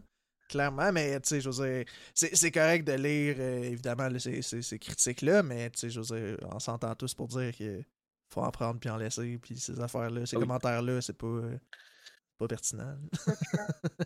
Ouais, J'imagine que c'est- c'est le, c'est le cas pour vous aussi en tant que streamer, mais tu sais, on a quand même des métiers particuliers que on invite les gens à nous à, critiquer notre travail sur la place publique. là. À C'est nous pas euh, juger. toujours facile, mais oh well. Nous, c'est pas pire, le, le monde nous juge dans le silence. ouais, Ah ouais, bon. généralement. Ben d'autres, il y en a sûrement, là, mais Yeah. on a quand même la chance d'avoir des communautés Mais là, euh, ce qui est-. Ce que j'ai trouvé intéressant, puis vous l'avez, vous l'avez amené euh, quelques fois euh, durant le show ce soir, euh, vous parlez déjà d'un deuxième jeu en pré-prod, ben, peut-être pas en pré-prod, mais au moins en conception de? Ouais, non, on est en pré-prod. Ouais, on, Pré-prod? on- ouais, on est, euh, toute notre équipe a fait le switch parce que ça, c'est une autre différence. On parle beaucoup des différences entre le cinéma et, les jeux vidéo, mais écoute, ça, met en contexte. Mais dans- au cinéma, les gens sont des travailleurs autonomes la majorité du temps. Fait que tu finis un tournage, puis c'est bye bye. Tu es au chômage quelques semaines avant de trouver ton, ton Ouais, tu finis ton contrat, puis c'est. ouais. C'est ça, tu sais. Mais en jeu vidéo, nous autres, on a un payroll, fait qu'on a, qu'on paye tout le monde, puis tout le monde a des loyers à payer, puis tu sais, ça fait partie de, de l'aventure en jeu vidéo. Fait que tu nous autres, il fallait qu'on soit prêts, là, très très rapidement à passer tout le monde sur le prochain jeu. Fait que ça fait quand même déjà un moment qu'il y a des gens qui sont sur les autres projets. Euh, puis là, ben là, on a officiellement passé le- la majorité de l'équipe sur euh, notre. euh, Je vais Notre poser une question. Puis là, répondez. Puis ça va être une question ouverte, là. Fait que répondez ce que vous voulez à ça. Que pouvez-vous nous dire sur ce jeu-là? Eh mon dieu, ça va être ça, ça va être en ultra sneaky parce qu'on en a pas du tout Ben, parlé. c'est bien mais- correct, c'est ça. C'est c'est vraiment toutes les réponses sont bonnes. Ben, je Ben- pense, je pense que j'en ai déjà parlé un petit peu tantôt. Là. Ouais, t'en as, ouais, Je, je pense que ce qu'on peut dire, c'est les trucs qu'on sait qui vont revenir. là. Donc, euh, jeu de mystère à la troisième personne, très narratif. Euh, puis un truc qui, aussi comme noté tantôt, euh, euh, un, un truc qu'on nous intéresse vraiment comme studio, puis bon, on verra euh, rendu à, à notre cinquième jeu ou, ou whatever. Mais pour l'instant, ce qui nous intéresse, c'est vraiment d'avoir des protagonistes qui font un emploi banal, qui sont plongés dans une histoire hors du commun extraordinaire. Donc, on aime vraiment ça, ce, ce contraste-là de comme monsieur, madame, tout le monde. Parce que souvent dans les jeux vidéo, c'est comme Ah, tu joues un super-héros, tu joues, tu joues un, un militaire, whatever. Là, c'est Un comme. élu, c'est tout le temps des élus, hein. T'es t'es tout le Mhm. temps un élu. de Ouais. Ouais. Des anti-héros, comme tu disais, là, c'est dans le colique, comme. Tu sais, j'ai Ouais. Max. Payne en tête, là, mais tu sais, c'est tout comme un peu le. le- Détective un déchu qui là. retourne, tu sais. C'est c'est tout le temps ces gros- grandes figures-là. Puis nous autres, on, on- on- on s'intéresse beaucoup à l'immersion, tu sais, donc euh, que, que le- que le joueur comme, se, se- se retrouve un peu dans, dans l'univers de base. Donc, la- la- par exemple, dans le cas de ben, c'est la, la petite routine de travail avec les collègues, tout ça, comme tout le monde euh, peut se, se reconnaître là-dedans d'une façon ou d'une autre, même si on peut pas travailler dans un hôtel. Donc, c'est vraiment cette idée-là de comme plonger le joueur dans un univers familier, euh, puis qui n'est pas nécessairement hors du commun à la base, mais après ça, qu'il y a des événements qui surviennent, puis que là, c'est là que ça, ça devient vraiment quelque chose de, différent. Mais donc, ça, c'est vraiment quelque chose qu'on veut ramener dans, notre prochain jeu. Euh, puis encore une fois, ben, on, en, on en a parlé un petit peu, euh, un peu plus tôt, mais ramener euh, des personnages, des personnages queer, des, des- personnages diversifiés, ça fait partie de, quelque chose qui nous tient à cœur. Puis comme, comme Chloé disait, ça fait partie de no- notre équipe aussi. Donc je pense que dans, dans tous nos jeux, ça va être là. Mais, mais ouais, sinon, je, je sais pas. Ben, c'est déjà, euh, déjà pense- beaucoup, là. Je veux dire, moi, C'est ça. satisfaisant comme réponse. c'est c'est parfait. Ça, ça, ça, ça me va. Mais, mais, mais donc, tu sais, parce que je, je, je, je sais qu'il y a quand même beaucoup de, de, de gens sur Steam euh, dans leurs critiques qui mentionnent on a hâte euh, au, au prochain jeu, puis tout ça, puis tu sais, comme. Puis aussi, Ça, tu sais, je ça, pense. ça prend un moment quand même. Ben là. oui. c'est- Oui, ça, quand ça, même. ça, ça va prendre un moment. euh, tu sais, c'est Deathbed, ça nous a pris 4 ans à développer. Celui-là risque d'être un peu plus rapide parce que là, on a un peu plus d'expérience, mais c'est quand même très long comme, comme processus. Ben oui.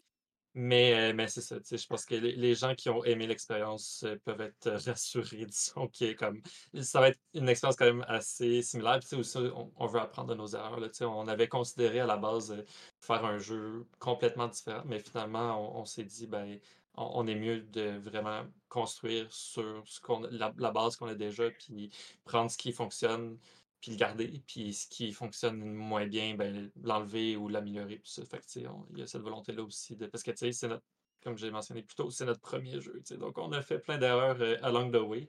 Puis, on est vraiment excité en ce normal, moment. oui. Ben oui, c'est ça, 100%. Mais là, on est vraiment excité, justement, de partir à un nouveau projet, puis d'être comme, hey, le- l'erreur qu'on a faite a trois ans sur tel aspect, ben là, on peut enfin euh, l'améliorer. Donc, ça, c'est vraiment, c'est vraiment excitant. Très cool. Merci de, de ce partage de, de, de, de prochains projets. Je veux dire ça comme ça. J'adore ça. Euh, ben, on se dirige euh, vers la fin. Euh, D'ailleurs, euh, là, dans le chat, si vous avez des questions, on va pouvoir les poser là, avant la fin. Sinon, pour, ben, pour conclure, je vais dire ça comme ça. là, vous avez fait des jeux narratifs d'investigation et tout. Mais individuellement, là, à, à vous deux, chacun euh, votre réponse, ça serait quoi votre jeu, votre type de jeu idéal que vous voudriez développer, tu sais? Ah, wow, c'est crunchy comme question. D'accord, puis. Ali, on n'est pas du tout d'accord. Ben, c'est pour ça qu'on up sépare.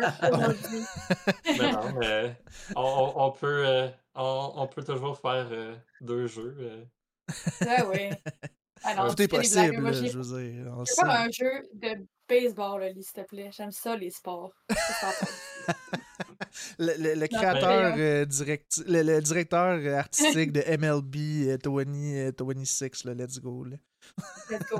Ben, euh, de, de, de mon côté, ben, en fait, honnêtement, je suis quand même je suis un grand, grand, grand, grand fan de, de, de mystère. Là. Je- dans, dans mes temps euh, libres, j'ai écrit des, des romans euh, policiers. Et puis, fait que je suis déjà très, très content de, de, de faire ce que je fais en ce moment. Euh, mais je pense, je pense que ça va être une surprise pour Chloé ou même pour les gens qui, ont, qui écoutent depuis le début. Moi, c'est sûr que j'aimerais ça euh, aller encore plus dans, dans, la direction de jeux comme, comme The Last of Us, sans, sans, nécessairement avoir le, composant euh, zombie ou, ou, ou, arme à feu, tout ça. Là, mais il y a par exemple, euh, je sais pas si vous connaissez le jeu Plague Tale, Mhm. euh, qui, se, qui, qui est quand même très différent au niveau des, des, des- thèmes et des, des mécaniques de gameplay, mais me, me be- beaucoup fait penser à, à The Last of Us. Là. euh, euh, puis, fait que c'est ça. Fait que moi, c'est un, c'est un peu un genre de jeu qui, qui, qui m'intéresserait euh, de faire là, encore une fois. C'est sûr que moi, ce qui m'intéresse, c'est l'aspect très cinématographique. Donc, euh, de pouvoir faire plein, plein, plein de, de, mo- de motion capture. Tout ça, moi, c'est sûr que c'est un peu mon rêve. Puis peut-être aussi faire des, des scènes un peu plus d'action, des trucs du genre. C'est quelque chose que j'ai pas eu la chance jusqu'à maintenant vraiment de, de toucher, euh, de, de, faire. Là. Donc, dans This, dans Bed We Made, euh, les, les, les cutscenes, c'est plus lent, contemplatif et tout ça. Là. Donc, ouais, c'est quelque chose que je serais Cool. euh, curieux de, de, de faire, d'essayer un jour. Très cool. Moi, je dirais que euh, je serais quand même down qu'un jour, puis c'est pas genre un deal breaker pour moi parce que j'aime vraiment le type de jeu qu'on fait, puis whatever happens, euh, genre, je pense qu'on on est sur notre X quand même, là, mais je pense que des aspects un peu plus R- RPG, je trouverais ça quand Ok. même nice.